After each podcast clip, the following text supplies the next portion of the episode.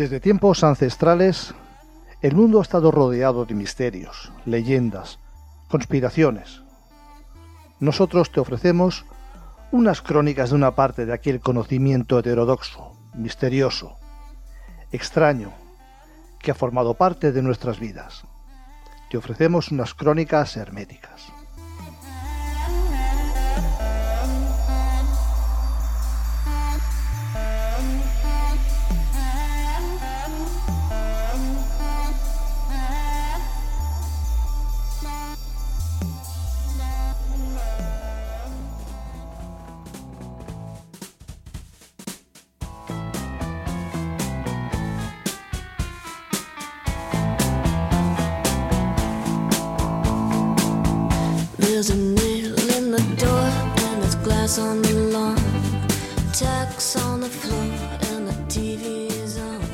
A todos y a todas, bienvenidas, bienvenidos un día más, un programa más a Crónicas Herméticas. Hoy en primer lugar me gustaría pediros disculpas por la calidad del sonido. He tenido un pequeño problema con el micrófono y prácticamente todo lo que he grabado con los invitados me ha salido, mm, bueno, vamos a dejarlo en más salido fatal. Y bueno, pues solo quería pediros disculpas y bueno, a mí no me escucharéis como es debido, sin embargo a los protagonistas, que son los que realmente merece la pena escuchar, los podéis escuchar perfectamente. Ha sido un, programa, un problema mío de un, bueno, un cable que no estaba del todo bien y bueno, pues cuando me he querido dar cuenta ya lo tenía todo grabado. Pues estamos a día 1 de abril si estáis escuchando esto, quiere decir que el día 23 de marzo no hubo ninguna conquista de la Tierra por parte de los extraterrestres y que los 8.000 humanos que supuestamente deberían haberse ido con ellos estarán ahora mismo desmontando las maletas. Cuando empezó esa supuesta normalización, así entre comillas, del fenómeno ovni, o al menos ese intento de hacerlo, una de las premisas era que el tema se tomara más en serio y dejara de ser algo jocoso. Incluso se cambió la nomenclatura para, entre otras cosas, desligar la palabra ovni o UFO como se la conocía más internacionalmente a WAP, para así, de alguna manera, empezar de nuevo y, como decíamos, no relacionar el fenómeno con los marcianitos verdes. El caso es que parece ser que siempre hay alguien empeñado en que esto siga igual, y esta vez ha sido un TikToker que aseguró venir del futuro, y que en ese viaje había podido comprobar exactamente el día 23 de marzo de 2023 unas naves bajarían a nuestro planeta azul llevándose consigo a más de 8.000 seres humanos. Supongo, aunque desconocemos los criterios, que estarían elegidos entre más de 8.000 millones de personas. A ver, entiendo que todo esto formaba parte de no sé si una broma, una chanza o ese chico estaba aburrido, no se le ocurrió nada mejor. El caso es que en las redes sociales esta noticia corrió como un reguero de pólvora. Prácticamente todos lo hemos hecho de una manera extendida y sin querer tomárnoslo demasiado en serio. Me incluyo, porque yo también hice la bromita.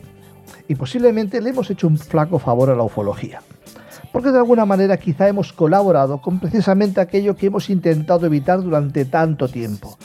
Que el fenómeno se tome a risa, el caso es que, aunque, a los que nos interesa la ufología muchas veces se nos toma por crédulos, por demasiado crédulos quiero decir, al menos para mí somos bastante críticos. Y realmente creer que alguien pueda viajar por el tiempo y que sus únicas declaraciones se puedan leer en TikTok, creo que aunque se hable de extraterrestres, quiero creer que la práctica totalidad nos lo hemos tomado como una broma. Y tal y como corren los tiempos, no está de mal sacarnos unas risas y quitarnos ese almidón del cuello de vez en cuando. De todas formas, si alguien se ha sentido mal por haber dado pábulo a esta noticia, al menos por mi parte, pido mil disculpas. Y como decía aquel, lo siento mucho, me he equivocado, no volverá a ocurrir.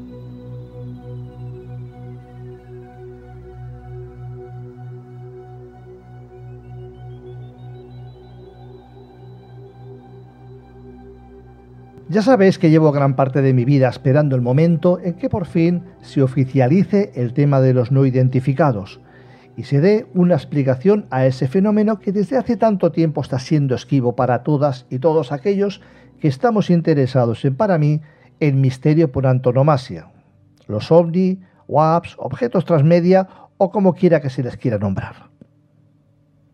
Ya hemos contado que es bueno que por fin se haya reconocido la existencia del fenómeno, sea cual sea su origen, pero en definitiva es muy importante colocar esas extrañas manifestaciones en los medios de comunicación, redes sociales, y así darle un protagonismo que siempre se le negó.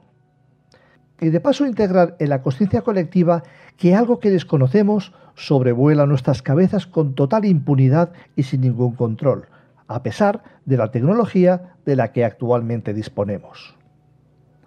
He dicho conciencia colectiva con toda la intención, ya que si creemos que un día, así, sin más, se nos mata la explicación a todo este embrollo, creo que lo tenemos bastante negro.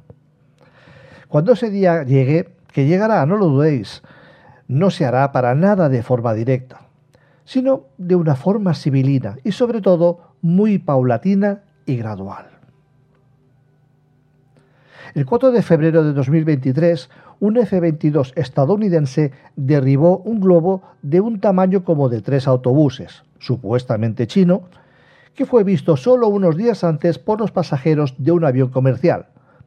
El artefacto estaba en espacio aéreo estadounidense, sobre el estado de Montana, casualmente cerca de la base aérea de Malmstrom, base en la que también, casualmente, la Fuerza Aérea dispone de una base de silos de misiles nucleares.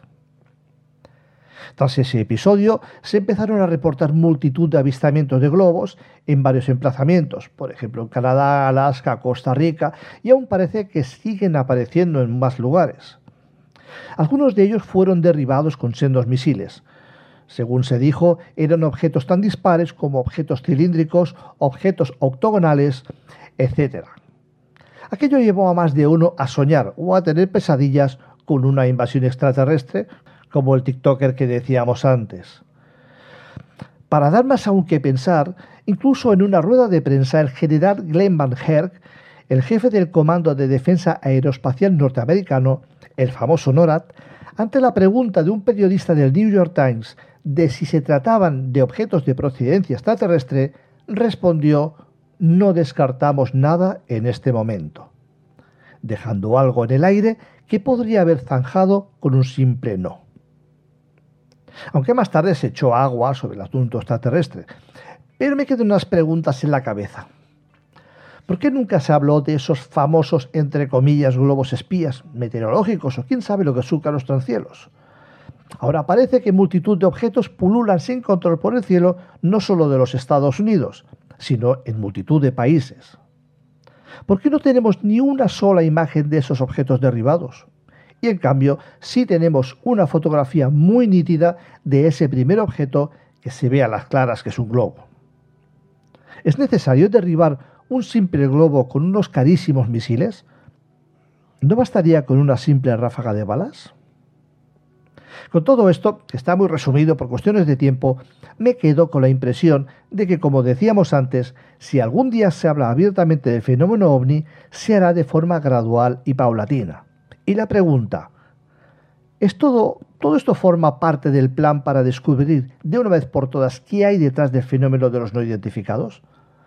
¿Está empezando esa supuesta apertura definitiva sobre esas supuestas inteligencias que sobrevuelan nuestros cielos ¿O todo esto forma parte de una conspiración denominada Blue Beam, rayo azul, una teoría creada y propuesta por Serge Monast, periodista, ensayista y teórico canadiense? Una teoría que describe que los eventos ufológicos y divinos serían producciones destinadas a introducir en nuestra mente un nuevo advenimiento religioso. Unas imágenes elaboradas por grupos de poder como el gobierno de los Estados Unidos o la NASA. Todo esto tendría como objeto vulnerar la conciencia humana intentando implementar una nueva normalidad y establecer un nuevo orden mundial. No sé si os suena de algo todo esto del nuevo orden mundial, pero bueno. El hecho es que las redes sociales arden de información sobre no identificados y los informativos, más entre comillas serios, de vez en cuando también nos ofrecen informaciones sobre este tipo de fenomenología. Ojalá que mañana nos despertemos con la noticia de que no estamos solos. Pero creo que, aunque un día llegaremos a eso, lo haremos a un ritmo muy pero que muy lento. Y quizá esa sobreexposición a los WAP sea el comienzo de esta apertura. Estaremos atentos.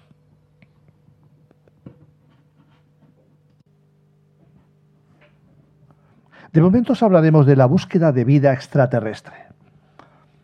La búsqueda de vida extraterrestre no es algo nuevo. De hecho, las primeras civilizaciones, que entre otras cosas destinaban mucho tiempo a la investigación del universo, ya empezaban a especular sobre si en alguno de aquellos puntos luminosos que se podían observar en el cielo podrían vivir seres como ellos mismos, o quizá con unas características fantásticas y diferentes a todo lo conocido.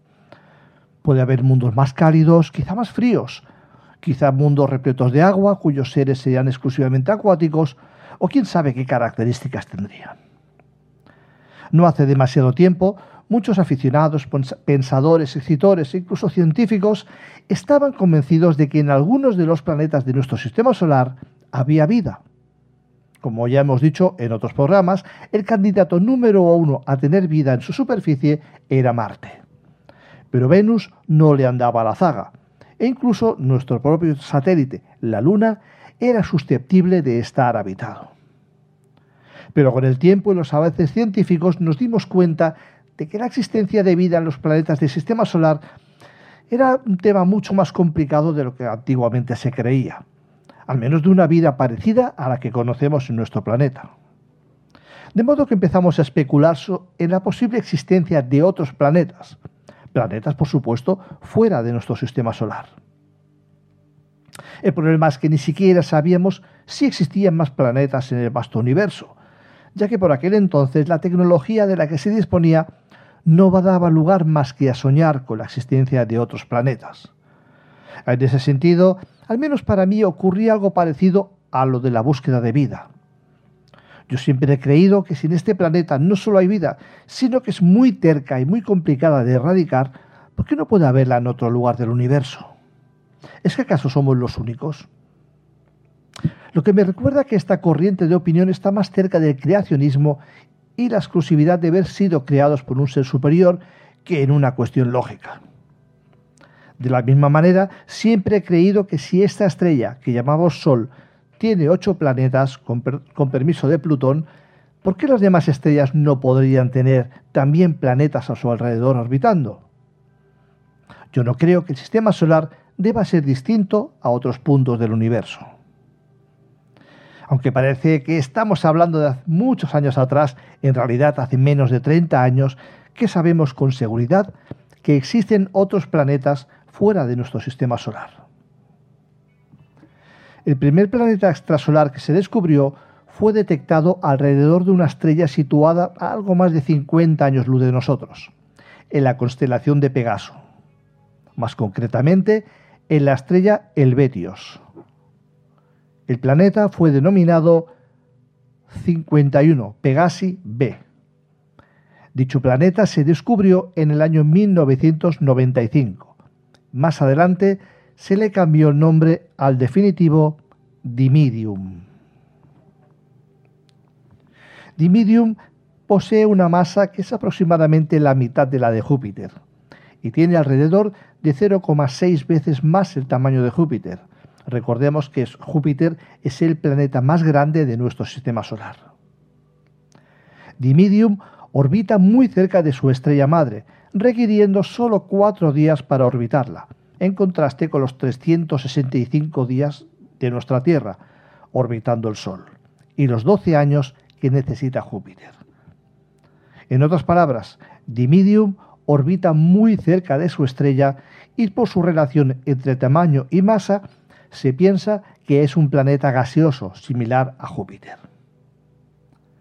A día de hoy se han descubierto 2.784 sistemas planetarios con 3.668 cuerpos planetarios. De todos los encontrados hasta el momento, no hay ninguno que se parezca demasiado a nuestro planeta.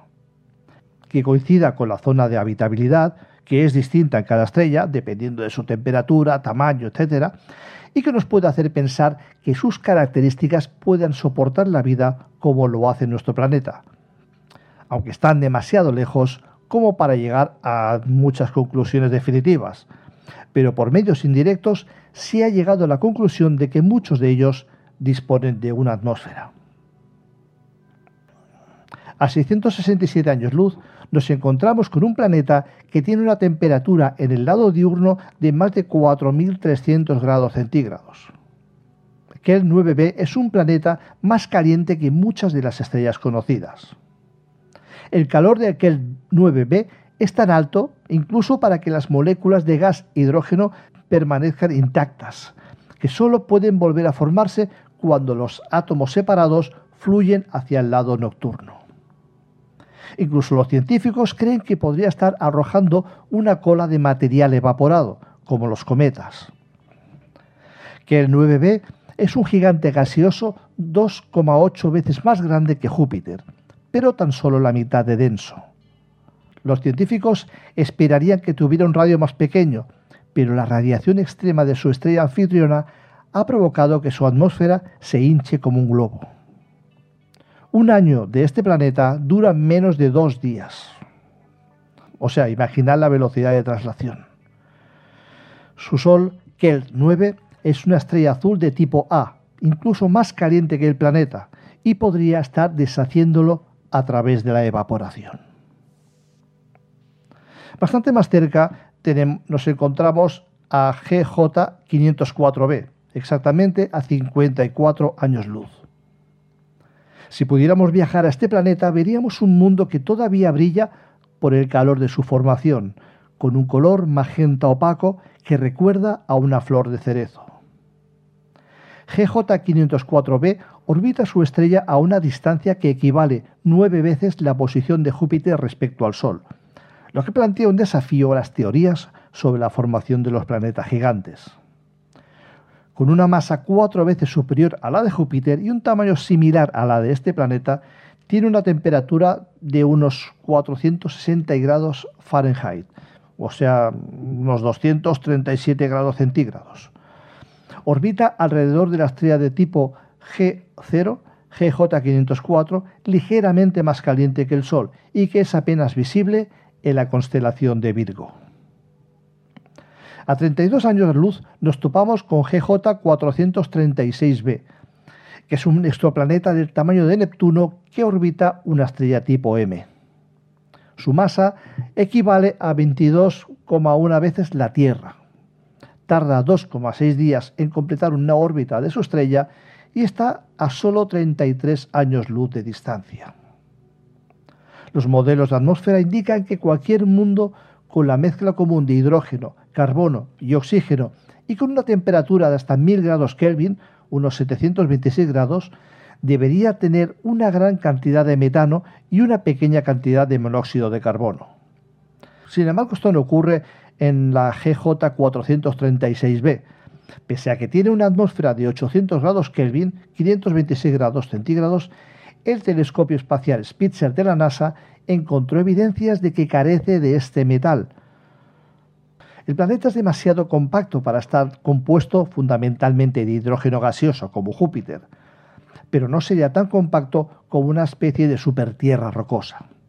La hipótesis podría ser que estuviera hecho principalmente de una forma exótica de agua, una especie de hielo endurecido por la presión.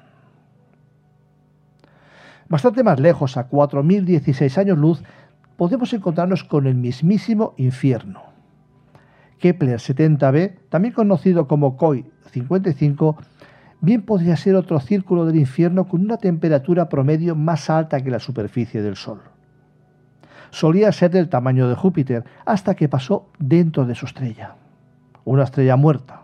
Si bien se trata de un viaje que podría destruir a la mayoría de los planetas, dejó a COI 55 como un mundo quemado y más pequeño que la Tierra. Con una temperatura de 6.800 grados, es uno de los planetas más calientes descubiertos. De hecho, el planeta mismo se está evaporando y pronto será otra víctima de sí mismo. Si eres fan de Star Wars, recordarás una mítica imagen. Luke Skywalker observa el horizonte en cuyo cielo se ven dos imponentes soles. Pues justamente eso es lo que vería un hipotético habitante de Kepler 16b, ya que orbita en una estrella binaria, Kepler 16 y 16b. Se llama igual, pero con mayúsculas. Es, que estos nombres de planetas, la verdad, son un poco liosos todos. Porque en lugar de llevar un nombre, llevan un compendio de, entre las iniciales de la estrella y, y el número, bueno, que lo hacen un poquito complicado.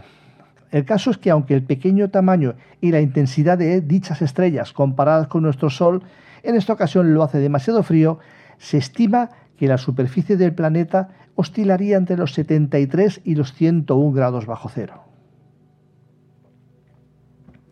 Y llegamos a los 635 años luz, donde tenemos el primer candidato serio a ser capaz de tener vida. No en vano se le ha denominado supertierra.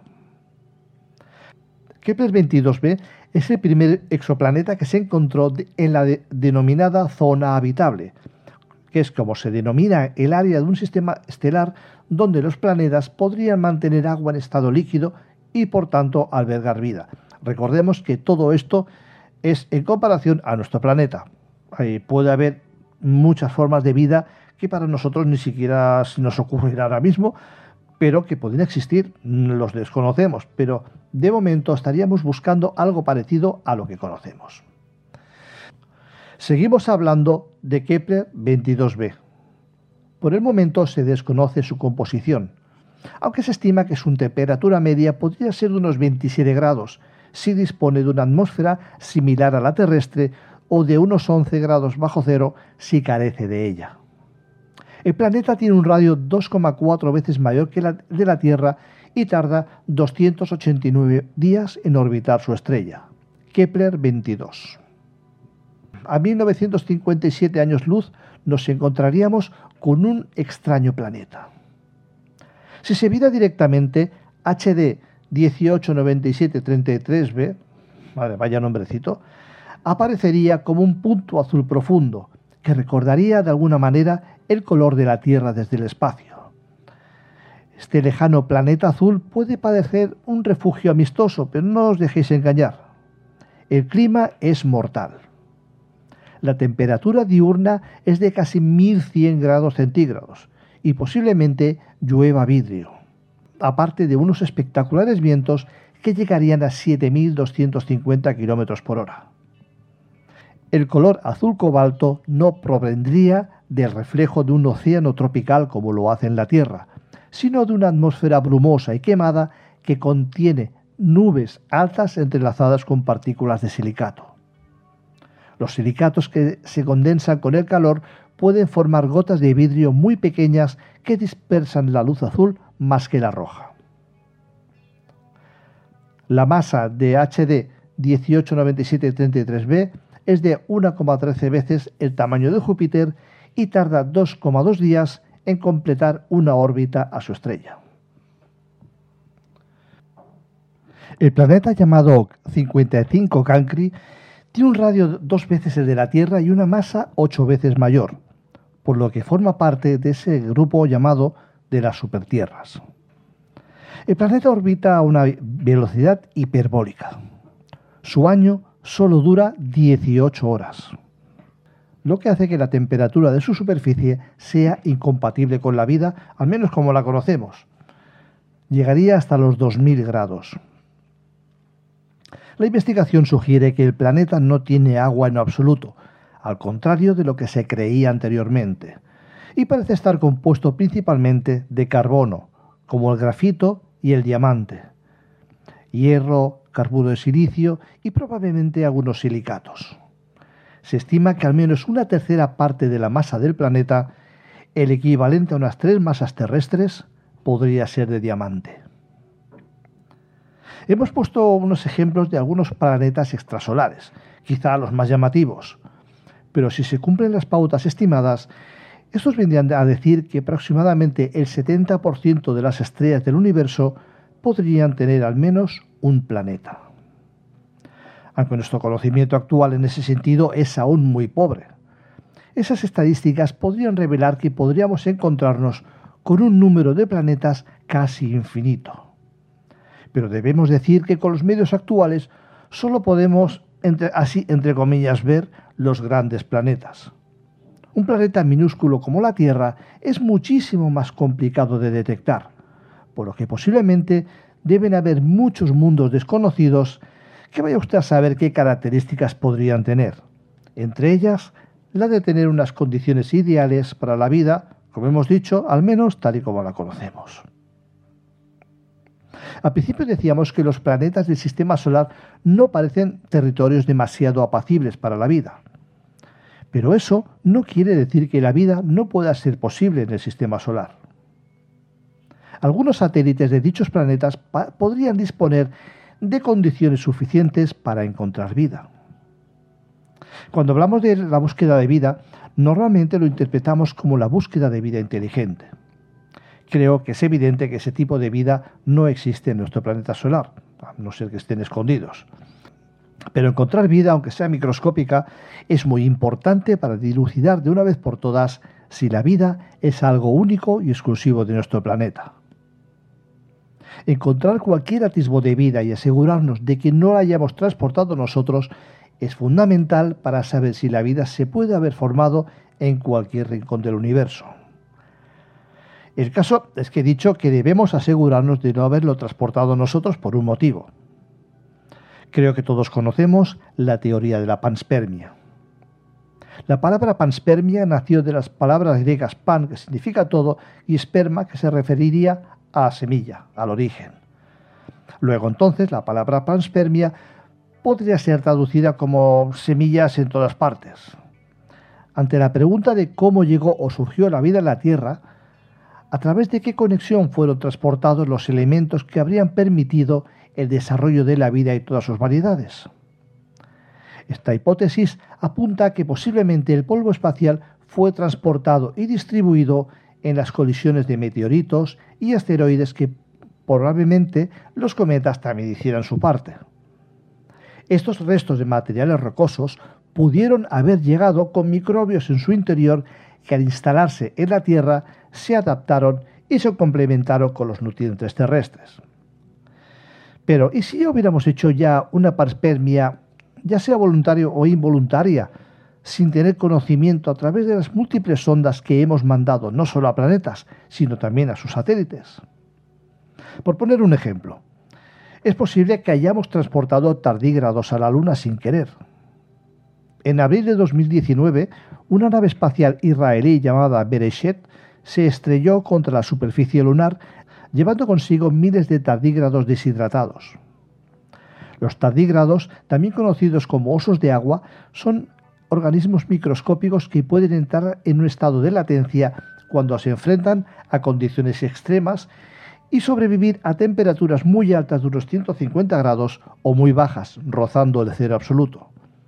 Disponen de cuatro pares de patas con garras y una cutícula que mudan periódicamente. Los tardígrados son capaces no solo de sobrevivir a temperaturas extremas, sino también a inusuales presiones, radiaciones y desecación que los hacen disponer de unas condiciones casi inmortales.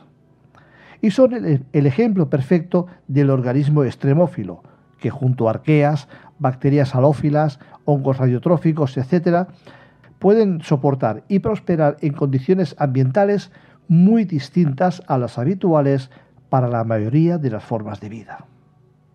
No obstante, no se sabe con seguridad si esos tardígrados pudieron sobrevivir al impacto y si casualmente han podido encontrar agua y hubieran podido rehidratarse. ¿Quién sabe si se nos ha escapado algún organismo extremófilo sin que nadie se diera cuenta? Y estaríamos así repoblando el sistema solar de unas criaturas que tal vez no solo pudieran sobrevivir, sino que incluso podrían adaptarse a ese entorno en principio hostil.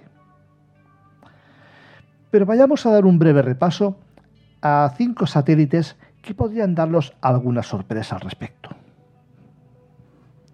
Europa es uno de los cuatro satélites galileanos de Júpiter, el más pequeño y el sexto en orden de distancia al planeta. fue descubierto por Galileo Galilei en 1610 y debe su nombre a una princesa fenicia que fue raptada por Zeus. Desde hace décadas, este mundo helado ha despertado el interés de los científicos y el público por la posibilidad de que albergue vida extraterrestre. Pero ¿qué hace tan especial a Europa? Lo que la distingue de otros satélites es que debajo de su superficie congelada se esconde un vasto océano de agua líquida que podría tener más volumen que todos los océanos terrestres juntos. Este océano está en contacto con el núcleo rocoso de Europa, lo que podría generar fuentes hidrotermales que aportarían calor y minerales al agua. Además, Europa recibe una gran cantidad de radiación procedente de Júpiter, lo que podría crear reacciones químicas que produjeran moléculas orgánicas. Todos estos factores hacen pensar que Europa podría reunir las condiciones necesarias para la vida, agua líquida, energía y materia orgánica. Sin embargo, no se ha podido confirmar la existencia de vida en este satélite, ni siquiera microbiana. Para ello, sería necesario perforar la capa de hielo y acceder a ese océano subterráneo, algo que plantea grandes desafíos técnicos y logísticos. La NASA tiene previsto enviar dos misiones a Europa en los próximos años, la sonda Europa Clipper y la Europa Lander, en la que un pequeño rover intentará recorrer en principio unos cientos de metros para su exploración. Estas misiones tendrán como objetivo estudiar la geología, la química y la geofísica del satélite, así como buscar indicios de actividad biológica. Por ejemplo, se intentará detectar posibles emisiones de vapor o partículas desde el océano hacia el espacio. Europa es uno de los lugares más prometedores para encontrar vida fuera de la Tierra.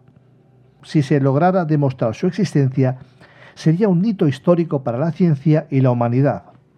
Y también nos haría reflexionar sobre nuestra posición en el universo y nuestra responsabilidad con otros seres vivos. Encélado es una de las lunas de Saturno que más ha despertado el interés de los científicos por su potencial para albergar vida extraterrestre. Se trata de un mundo helado que oculta bajo su superficie un océano líquido de agua salada, donde podrían existir condiciones favorables para la vida. Una de las evidencias más sorprendentes de la actividad geológica y química de Encélado son los géiseres que emanan desde su polo sur y que expulsan al espacio partículas orgánicas y otros compuestos. Estas partículas han sido analizadas por la sonda, Cassini que orbitó Saturno y sus lunas entre 2004 y 2017. Los resultados obtenidos por Cassini han revelado la presencia de grandes moléculas orgánicas en los géiseres, lo que sugiere que podrían proceder de procesos biológicos o prebióticos en el océano subterráneo. Además se ha detectado hidrógeno molecular, dióxido de carbono y metano, que son ingredientes esenciales para la vida tal y como la conocemos. La vida en Encélado, si existiera, sería comparable a la que prolifera en la Tierra junto a las fuentes hidrotermales del fondo de los océanos. Sería un tipo de vida que no se alimenta de la energía que viene del Sol, sino de la energía que emana el interior del astro. Para confirmar o descartar la existencia de vida en Encélado, se necesitaría una nueva misión espacial que pudiera recoger muestras directamente del océano o perforar el hielo para acceder a él. Mientras tanto, algunos investigadores proponen estudiar lugares similares en nuestro planeta, como el volcán submarino Loihi frente a Hawái, para entender mejor cómo podría ser esa supuesta vida en Encélado. Ganímedes es el satélite natural más grande de Júpiter y del Sistema Solar tiene un diámetro mayor que el de Mercurio y un poco menor que el de Marte. Su superficie está cubierta de hielo y cráteres, y su temperatura media es muy baja, entre menos 113 y menos 193 grados centígrados. Sin embargo, bajo esa capa helada también se esconde un océano líquido de unos 100 kilómetros de profundidad, que podría ser el mayor del sistema solar. ¿Podría haber vida en ese océano? Es una pregunta que intriga a los científicos desde hace décadas. Algunos indicios sugieren que sí. Por ejemplo, se ha detectado vapor de agua en la atmósfera de Ganímedes, lo que indica que hay una interacción entre el océano y la superficie. Además se sabe que Ganímedes tiene un campo magnético propio, lo que podría generar corrientes eléctricas y calor en el interior del satélite. Sin embargo, no basta con tener agua líquida para albergar vida. También se necesitan otros elementos químicos como carbono, oxígeno o nitrógeno, así como una fuente de energía que permita a sus supuestos organismos vivos realizar sus funciones vitales.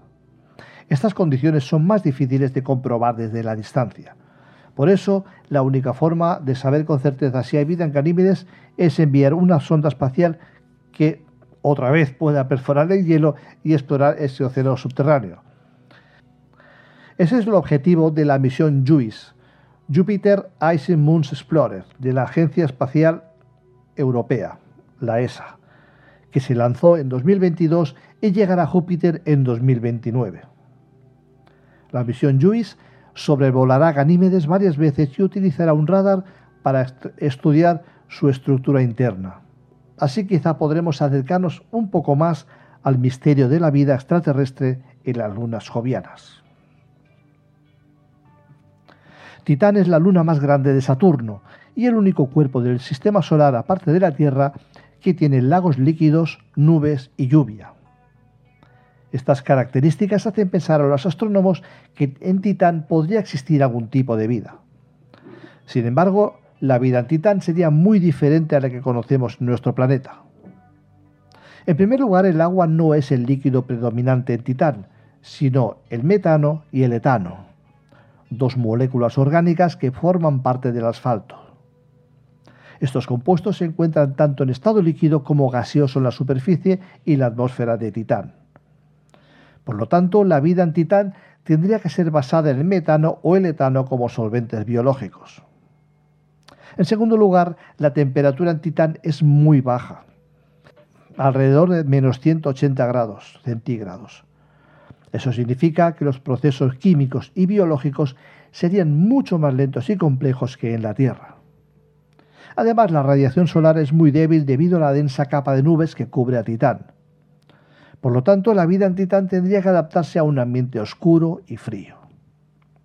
En tercer lugar, se cree que bajo la corteza helada de Titán también hay un océano subterráneo de agua salada.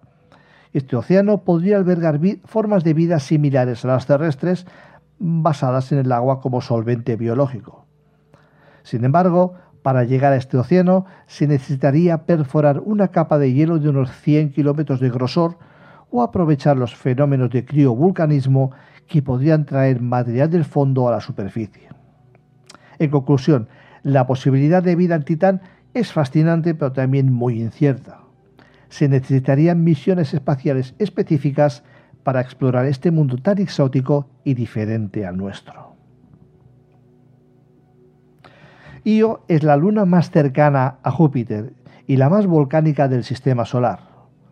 Su superficie está cubierta de cráteres, montañas, lagos de lava y géiseres que expulsan material al espacio. Su, su atmósfera es muy tenue y está compuesta principalmente por dióxido de azufre. A primera vista, Io parece un lugar muy hostil para la vida. Su temperatura media es de menos 143 grados centígrados y su campo magnético es débil y variable, y sufre una intensa radiación procedente de Júpiter. Además, el agua líquida es escasa o inexistente en Io. Sin embargo, algunos científicos han especulado con la posibilidad de que exista vida microbiana simple en Io. Su hipótesis se basa en el calor geotérmico generado por las fuerzas de marea que deformarían la Luna y provocan su actividad volcánica. Ese calor podría crear zonas donde el agua se mantenga en estado líquido bajo la superficie o en algunos lagos de lava. Además, el azufre y otros compuestos orgánicos presentes en Io podrían servir como fuente de energía para los microorganismos mediante procesos químicos, quimiosintéticos. Estos procesos consisten en utilizar reacciones químicas para producir materia orgánica a partir de sustancias inorgánicas sin necesidad de luz solar. Por supuesto, esta teoría es solo una conjetura que no tiene evidencia empírica, Para confirmar o descartar la existencia de vida en Io, se necesitarían misiones espaciales que pudieran explorar su superficie y su subsuelo con instrumentos adecuados. Hasta entonces, solo podemos imaginar cómo sería la vida en esta fascinante e inhóspita luna. En definitiva, aunque la inquietud de la posibilidad de vida fuera de nuestro planeta sigue estando allí, aún estamos en pañales. Y como decíamos con anterioridad, solo somos capaces de ver planetas muy grandes debido a nuestra recién iniciada tecnología de detección de planetas. Pero no sabemos cuántos planetas parecidos al nuestro puede haber, unos planetas que al menos a priori podría ser que tuvieran más posibilidades de tener vida. Supongo que para eso aún deben pasar unos cuantos años. Por eso creo que es mucho mejor empezar a centrarse en los satélites de nuestro sistema solar y si bien no encontrar vida inteligente, sí poder decir de una vez por todas que no estamos solos en el universo.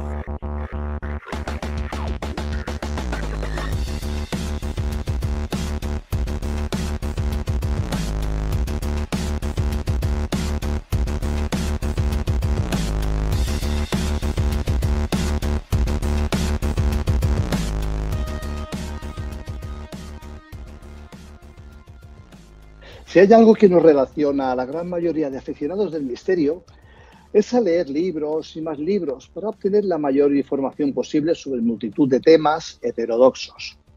Yo voy a hablar de mi propia experiencia. En muchos de esos tomos veía fotografías de monumentos, petroglifos, mosaicos, monolitos, grandes ruinas como Baalbek, Tiwanaco, Petra, las propias pirámides de Egipto, lugares muy lejanos en los que es imprescindible tener mucho tiempo y, por supuesto, mucho dinero. Pero es que a veces nos obcecamos en grandes viajes para poder presenciar este tipo de cosas viajando a países lejanos y exóticos. Pero ¿y si os dijera que mucho más cerca de lo que os imagináis, en este propio país, hay enclaves donde poder ver muchos lugares preñados de misterio? Hoy vamos a viajar a una isla, perteneciente al archipiélago de las Islas Canarias, donde hay infinidad de rincones donde podéis observar todo tipo de misterios. Hoy tenemos el placer de contar con alguien que ha recorrido gran parte de esa isla y nos hablará de los misterios que allí se encuentran. La isla es la isla de La Palma. Y para trasladarnos mentalmente a esa isla, creo que ya lo conocéis, es director y presentador de Enigmas al Descubierto, Sera García. Sera García, muy buenas tardes y bienvenido de nuevo a Crónicas Herméticas. Como siempre, un placer, Carlos, estar contigo y con toda la familia de Crónicas Herméticas. Y sí, una, isla tan fascinante, tener el paraíso tan cerca y como muy bien has apuntado, muchas veces miramos ¿no? el misterio y los lugares exóticos mucho más allá de nuestro propio país y tenemos en esa isla, no os podéis imaginar, familia, qué cantidad de misterios. Bueno, no hace mucho he estado allí. Eh, tú a mí me has contado muchas cosas, pero sobre todo me gustaría empezar por el tema de, de las pirámides, esas famosas pirámides que hay, hay en esa isla en la cual eh, podríamos imaginar que también que podrían ser algunos cúmulos de piedras o algo, pero ¿qué es lo que os hace pensar que realmente son pirámides? Es muy interesante. A ver, conocemos eh, la de los cancajos y la de los llanos y hemos, tenemos localizada una más que será para el, para el tercer viaje, ya llevamos dos, para el tercer viaje queremos ir a conocer esa, esa otra pirámide. ¿Qué diferencia hay, por ejemplo, con las pirámides de Weimar, ahí en Tenerife, que ahí sí que no tiene nada que ver la pirámide con lo que encontramos en La Palma. Ahí sí que es cierto que hablamos de esos cúmulos de rocas, que hablamos del tema de la agricultura. Sin embargo, La Palma, lo curioso es que hemos hecho in situ una investigación de campo, un trabajo de campo muy interesante, y encontramos con brújulas y demás alineación perfecta con los puntos cardinales. En cada cara eh, sur nos encontramos una oquedad, una entrada. Por tanto, ya no vemos como cúmulo para. A ver, que alguien podría decir, ¿no? Que es para guardar los trastos de labranza y demás. Pero no, familia, no, porque cuando estás allí te das cuenta de el tamaño que tiene esa pirámide, que no es excesivamente grande, pero son escalonadas. En los escalones realmente esos bancales, que podríamos llamar bancales, no tiene, aparte que no hay tierra, que es todo roca, y si bien es cierto que, por ejemplo, la vid en La Palma se agarra a la roca y puedes tener una especie de hidropónico, no hace falta realmente un sustrato como la tierra, ahí no, no, no, no hablamos de, de cúmulos de rocas, puesto que en los cancajos, por ejemplo, nos hemos encontrado bajo la maleza una especie de complejo, algo mucho más allá que una simple pirámide. Por tanto, pensar que esos son cúmulos de rocas, pues cuando están tan bien orientadas, cuando tiene toda esa perfección, y el problema está en que no está tan bien cuidado como, como debería, al igual que diferentes zonas de los petroglifos y demás. Luego, luego iremos hablando de ello. Sí, hemos, he, querido empezar a hablar, hablar de las pirámides porque, bueno, realmente cuando uno se pone a hablar de pirámides, claro, lo primero que te viene a la cabeza es Egipto, las pirámides que hay en Sudamérica, en Mesoamérica, pero claro, a las, a las, a las Canarias y a las mm, pirámides de, muchos, de muchos otros eh, sitios, eh, se siempre se empieza a denominar que, aquello pueden ser unos cúmulos de piedras o algo. Y hay que empezar por ahí, porque realmente me parece muy interesante que tengan ese, todo, todo ese, ese sustrato de, medidas, de, orientaciones y tal. Y es, más, más, que nada para, dejar un poquito el tema centrado. Eh, petroglifos, eh, petroglifos, hemos visto fotografías en, en grandes petroglifos en, en, todo el planeta, pero es que yo he visto las fotografías que tú has mandado de esa ahí, y es la verdad que son muy interesantes. A ver si nos puedes describir un poco los más, los que más te hayan impresionado y tal. Pues esto es muy interesante porque, claro, a ver, llevamos dos viajes, dos viajes que, por mucho que nos hayamos pateado la isla por completo, eh, siempre hay lugares muy recónditos donde existen esos petroglifos. En este último viaje estuvimos visitando unos nuevos, que es, bueno, unos nuevos para, para mí, me refiero, ¿no? Para Paco Quevedo y para mí, porque no conocíamos ese yacimiento arqueológico todavía. hablamos de que hay más de 500 yacimientos arqueológicos en la isla de La Palma, cuando como mucho te puedes encontrar en el hierro que está enfrente un par de petroglifos y esas pintadas ¿no? que le llaman de los guanches y demás que no, que no tiene nada que ver ¿no? con todo esto. El tema de los petroglifos, por ejemplo, fíjate que en el Calvario, y además que siempre pasan cosas muy curiosas, joder, la isla de La Palma tiene algo mágico, ¿no? Y, y siempre nos pasa alguna cosa de esas de misteriosa, enigmática, como puñetas lo queréis llamar, pero los petroglifos, por ejemplo, del Calvario, me resultó muy curioso porque volvemos a encontrar una vez más esos patrones en común. Ya sabes que en mi segundo libro me, me pego un recorrido por todo el planeta buscando una serie de patrones en común, que son los círculos concéntricos, cruces concéntricas, y qué curioso. que... de segundo libro, pero el título por si hay algún oyente que le, que le interese. Bueno, lo tenéis en Amazon, Rompiendo Paradigmas, OVNIs Rupestres. Eh, hacemos un viaje desde hace 65.000 años atrás en el tiempo hasta la actualidad, hasta la misma actualidad, donde si nosotros somos testigos de luces en el cielo, nuestros ancestros también tuvieron que serlo, ¿no? Y qué mejor manera de encontrar ese vestigio que tallado en la roca. Es muy curioso, eh, no vamos a hablar ahora del libro, obviamente, pero si nos centramos en lo de La Palma, nos encontramos, ¿no? La Palma está llena, fíjate qué curioso, de unos grabados que son las espirales, que las encontramos también por todo el planeta. Pero a mí la espiral, eso de denominarlo, no, es que es una fuente de agua aquí porque estaban invocando a los dioses para que hubiera agua precisamente hablamos de la, de la isla más occidental del archipiélago canario, la que más cantidad de agua tiene, no te lo puedes ni imaginar, cascadas, lagos, agua subterránea, manantiales. Hay agua en una total excesividad como para querer atraer la lluvia o el, no sé, como quieras llamarlo, ¿no? A los dioses reclamarles todo ese tipo de agua. Por tanto, creo que existe ese componente, una vez más, componente en común. Fíjate qué curioso también. Si tiramos de etimología, eh, la Palma eh, es el, nombre que conocemos nosotros en la actualidad, pero en el idioma aborigen es Benaguaore. Benaguaore significa la tierra de nuestros ancestros. Hostia, tío, me dices tú que el pueblo bereber, que en un principio, como dicen, ¿no? Que el origen de, los guanches es un origen bereber que nada tiene que ver con el origen musulmán, ni marroquí, ni árabe, ni, nada, ni, muchísimo menos, ¿eh? al contrario, perseguidos por ellos. acaban en la isla más occidental, tío, teniendo, no sé, por ejemplo, es que antes de llevar, no, te voy a decir que Lanzarote o Fuerteventura, ¿no? Que son un poco más áridas, pero tienes las Palmas de Gran Canaria, tienes Tenerife, antes de todo esto, que más o menos podrías establecerte y asentarte. Sin embargo, ahí no nos encontramos ningún tipo de yacimiento arqueológico, pero ojo, este pueblo bereber aún sigue yendo a la isla más occidental hasta encontrarse esa isla de La Palma, esa Benaguaore, tierra de nuestros ancestros. ¿Cómo le puedes poner ese nombre? Tildar de nuestros ancestros una tierra que se supone que es nueva, ¿por qué? Algo ya había ahí que te da a entender, ¿no? Que, que era una tierra pues, poblada en algún momento. Fíjate que curioso también que si hablamos de etimología, y perdonadme que pegue este pequeño salto, es para que entendáis un poquito todo esto y la relación. Si, hablamos de que el pueblo bereber viene de la cordillera del Atlas, Atlas en sánscrito significa sin superficie. Sin superficie quiere decir que es completamente plano, llano. ¿Qué es lo que nos encontramos en La Palma? Los llanos de, Aridane, los llanos, llanos todos, todos son llanos. Todos son llanos. Tiene mucha relación. Y qué curioso que enfrente de La Palma está esa mítica, o dicen que está esa mítica isla de San Borondón, donde desde San Borondón todo el mundo ve La Palma, pero desde La Palma nadie ve San Borondón, ¿no? Y haciendo esa referencia con la mítica Atlántida. Es muy curioso todo esto, Carlos, porque yo sé que, a ver, estamos empezando un poquito fuerte con, la, con la materia, pero es muy curioso porque no es lo mismo que te cuenten la historia que cuando tú estás allí.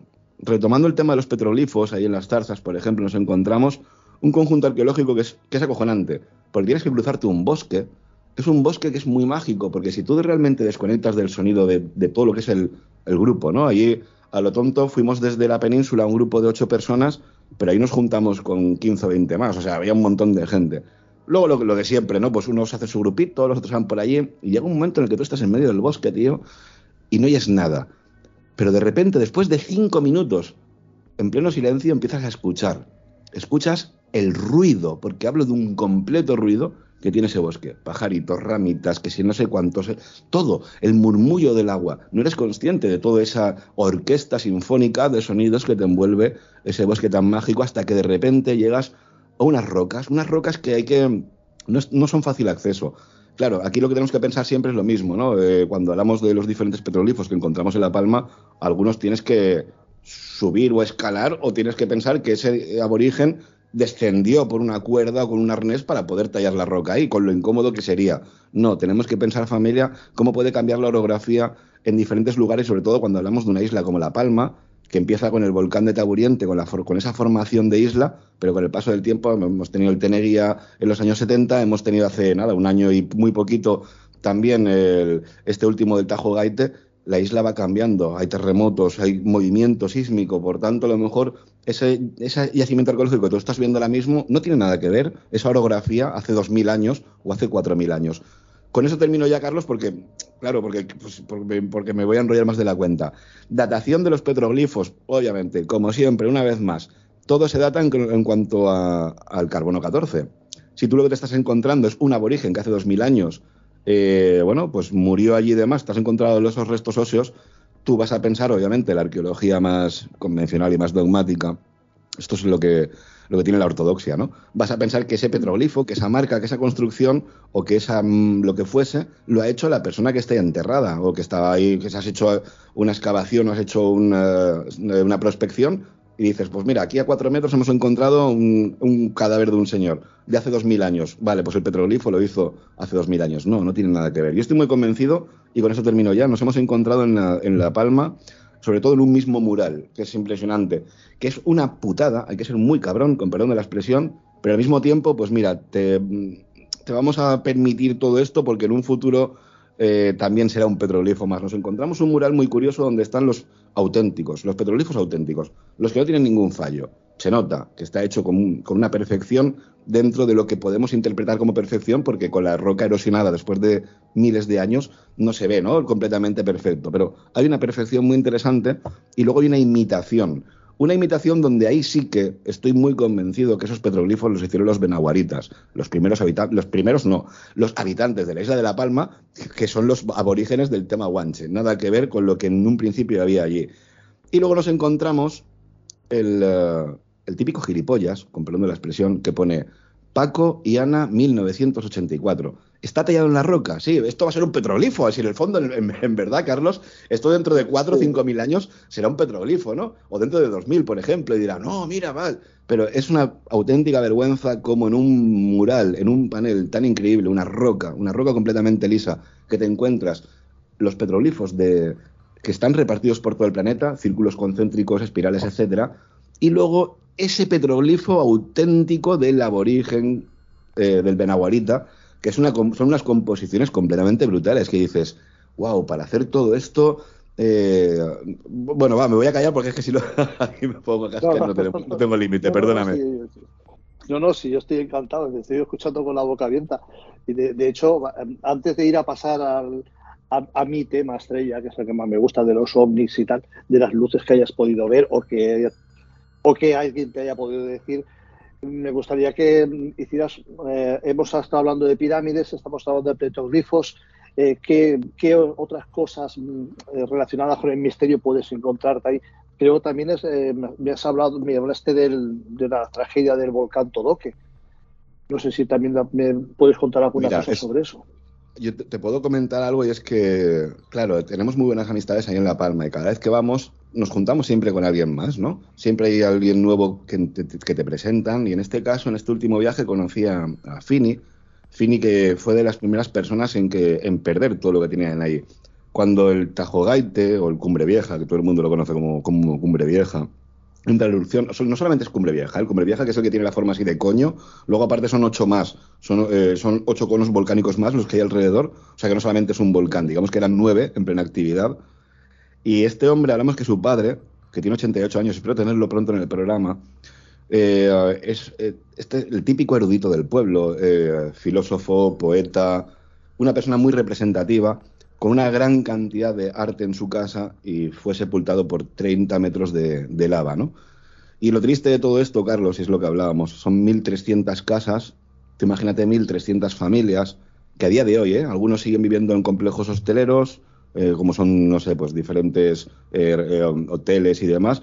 Luego te vas a encontrar también gente que sigue viviendo en casetas prefabricadas, un dinero del gobierno que nunca llega, que están peleando para conseguir.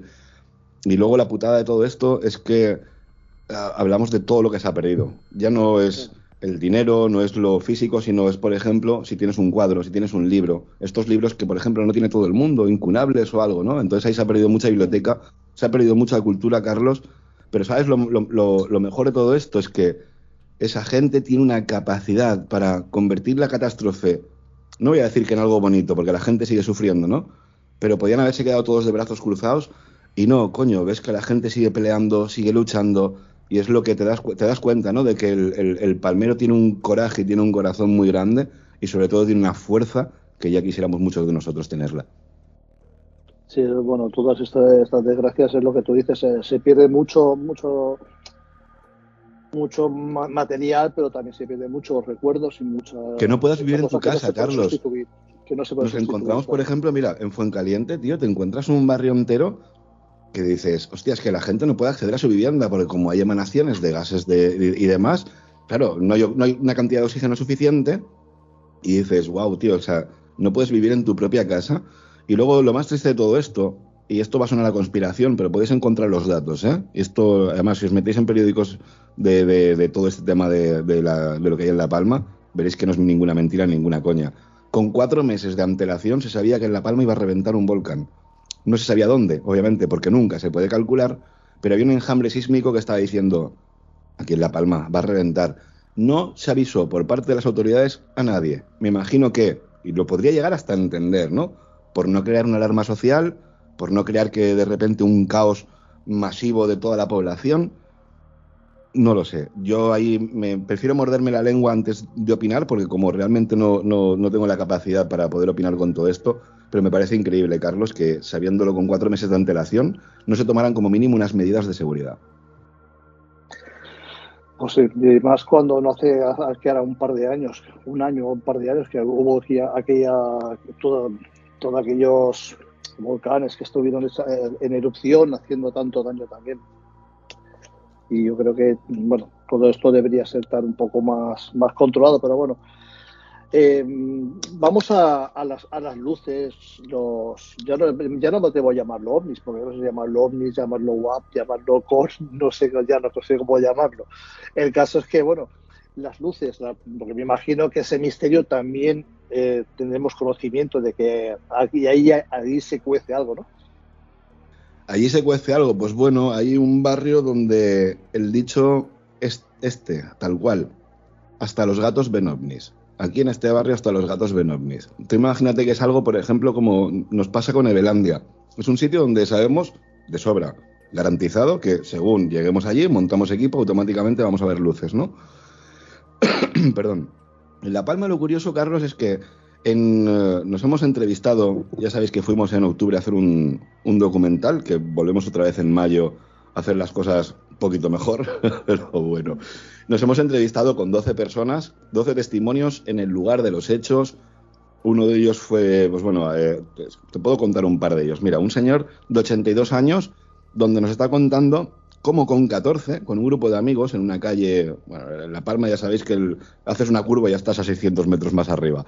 Eh, nos estaba contando con una lucidez mental, esto, esto fue increíble, joder. Un señor con 82 años te está contando cómo en la calle empezaron a ver como un gigante que emitía luz.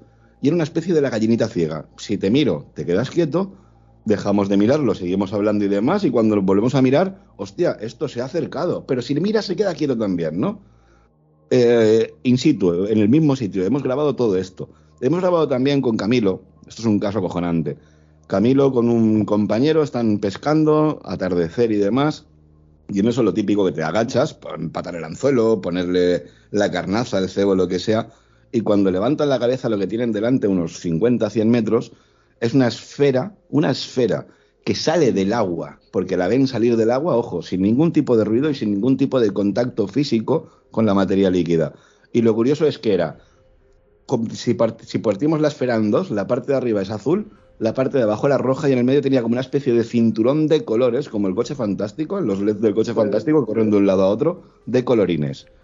¡Wow! Fíjate, eh, lo curioso de todo esto, Carlos, y yo quiero, sobre todo la gente que nos está escuchando en tu programa, yo quiero familia que prestéis atención a, esto. Esta gente no, tiene ningún ápice de ganarse la vida con esto. Es más, eh, al principio un poco reacio, porque claro, eh, te quieren, yo voy ahí interesado por conocer una historia junto con Paco y sí, cuéntame el caso, ¿no? Yo te cuento ya, pero esto para qué es y por qué, o sea, que no es de, sí, sí, yo te voy a contar y yo te explico y dime dónde sale que lo voy a poner en mis canales. No, te estoy hablando de la media de, la, media de edad, ¿eh? La media de edad serían 60, 65 años, hasta 82 con, con, con este señor, de, cuyo nombre no, me, no recuerdo ahora, perdonadme, no, no me acuerdo cómo se llamaba este señor. Pero me refiero, Carlos, es que hemos, nos hemos entrevistado con 12 personas en octubre, fue increíble con 12 personas contándonos una cantidad de historias tan sumamente increíbles, donde tú estás notando que no hay ningún ápice de notoriedad, ni nadie tiene un programa de YouTube, ningún canal de no sé dónde, ni tiene nada de nada. Simplemente es gente que ha vivido una experiencia y te la cuenta por el motivo que sea. Lo curioso es que cuando, claro, cuando ya le estás poniendo un micro a una persona, le estás poniendo la petaca, eh, lanzas la claqueta al aire y, y estás ya metiendo una grabación, pues es gente que no, está acostumbrada, por ejemplo, como tú, como yo, que nos ponemos con un micro prácticamente todos los días y nos ponemos delante de una microcámara y demás y charlamos con la gente, te das cuenta que, que, no dicen todo lo que quieren decir, que les cuesta, aunque tú les vayas intentando con un sacacorcho sacarle la palabra, ahora una vez se termina la grabación y le estás desmontando el micro, los notas como, ah, como respiran y ya te pones a hablar con ellos Claro, con ese alivio, Carlos, y te das cuenta que el 90 y pico, no voy a decir que el 100%, porque sí que es cierto que hay gente que está muy convencida que lo que ven son cosas de platillos volantes y demás, pero el 95% de la gente, posiblemente el 98% de lo, que, de lo que conocemos allí, ojo, me refiero que si en el documental han entrado 12, imaginad todo lo que conocemos allí, ¿no? Y es muy curioso porque hablamos de luces, de luces, luces, esferas, esferas que emiten luz. Muchas veces salen del agua, muchas veces están en el cielo, y en cuanto a si nosotros lo hemos podido comprobar, pues bueno, te puedo contar dos casos mm, si, si, quieres. Sí, sí, adelante. Vale, pues mira, uno de ellos muy sencillo, ¿no? Lo, lo, típico. Ahí tenemos un buen amigo también que se llama Oriol. Oriol es el típico, para que todo el mundo me entienda, el típico caza ovnis. El, el, fascinado de todo esto que va con cámaras, con cacharros, con los láser, con todo, pues como frikis como Miguel Navarro y servidor, ¿no? Y lo curioso es que este hombre muchas veces ve unas luces que les llama eh, macorinas, que son lo que nosotros denominamos EVES, ¿no? Es lo mismo, la típica esfera que te pasa por ahí arriba, a veces te contesta el EDECOM y demás, ¿no? Y lo curioso es que este hombre tiene ahí un, un pequeño problema con esas luces, porque se ha comprado equipos nuevos y cuando lo va a fotografiar el equipo se le rompe. Esto, eh, a ver, eh, son cosas que la gente te cuenta. Yo no tengo por qué pensar que me está mintiendo, no le veo ninguna necesidad de mentirme. Lo lógico sería todo lo contrario, que me mienta diciéndome, mira qué grabaciones tengo, mira todo lo que he conseguido, en vez de sentirse frustrado de me acabo de comprar una P900 de Nikon y se me acaba de reventar, tío. No sé la explicación, me imagino que alguna tenía que haber, pero qué curioso que una de las noches, y esto fue en, octubre, en el, en, el, en el viaje de octubre, Paco de repente me, mira, mira, mira, corre tal, no sé cuántos, y vimos una esfera pasar por. Además, lo tenemos grabado, lo tenemos en la página del proyecto de Becoma y en Facebook. La tenemos grabada como nos pasa por encima de nuestras cabezas y se pierde por detrás de los árboles. Eso no estaba tan lejos. Y luego la otra, lo que pasa es que es un poco heavy, porque los que la gente que no me conozca a lo mejor se piensa que me estoy inventando toda esta mierda. Pero luego la otra, que es muy interesante también, es que hablamos de.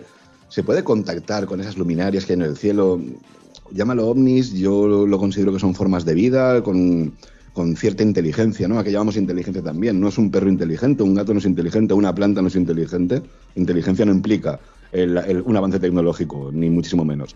Con esto me refiero a que quise probar, quise experimentar. Se habla mucho de contactar mediante telepatía, nos encontramos casos en la ufología, bien lo sabes, Carlos, donde aunque tú le hables en inglés, o sea, ¿qué pasa? ¿Que son políglotas? ¿Los ovnis y los extraterrestres saben idiomas? No, captan el, el tono el, tu energía, ah, no, realmente tus palabras, tu fonética se la pasan por el forro de los cojones, porque a lo mejor no tienen ni oídos. Y lo curioso de todo esto es que estaba tumbado en una hamaca, eh, grabando el cielo y demás, y de repente, la típica luminaria, el típico Eve, ¿no? Me lo veo que cruza, y además, esto está grabado, si es que joder, es que esto está grabado, tío, si es que lo más interesante es que lo tenemos grabado. Eh, lo curioso de todo esto es que de repente se me ocurre decirle, ¿vale? Lo veo un puntito rojo y le digo, empiezo eh, no sé si le dije, cambia de intensidad, ponte más grande, tal y igual, no sé cuánto, o cambia de color, porque jugamos con el rojo y con el blanco azulado. Esto es la, resonancia Fermi, o sea, si a, lo lejos es, la distancia implica rojizo, cuanto más cerca, más blanquecino azulado, ¿no? Esto es ciencia pura y dura, joder. Pues diciéndole que cambiara de color, cambiara de intensidad, y aquello empieza a hacerme, entre comillas, caso, no voy a decir que obedecer, que obedecer es una palabra muy fea, pero a lo que yo le estaba diciendo, a esos, actos, los iba haciendo. Y lo curioso de todo esto es que hay un momento en que le digo, ponte más gordito, ponte más gordito. Y en vez de ponerse mucho más grande, reduce. Y, claro, y a mí no se me ocurre otra cosa con toda mi inocencia decirle, perdona por decirte gordito, pero vuelve otra vez a ponerte de gran intensidad, ¿no? Y lo curioso es que, según le iba diciendo todo esto, los resultados eran de, si yo le decía, cambia de intensidad, cambiaba. Ahora le decía, hazte mucho más intenso, se hacía más intenso. Ahora le decía, no, no sé cuánto, y lo hacía. Y dices, a ver, eso obviamente, si está, no sé, a 2, 5 kilómetros de altura, no me va a escuchar, porque la fonética no me la va a escuchar, y ni muchísimo menos me va a entender, pero captaba lo que yo le estaba diciendo de alguna manera, de las sensaciones que yo le estaba transmitiendo, no tengo ni idea, Carlos. ¿Puede ser casualidad? Perfecto, ahí están los vídeos, lo podemos demostrar.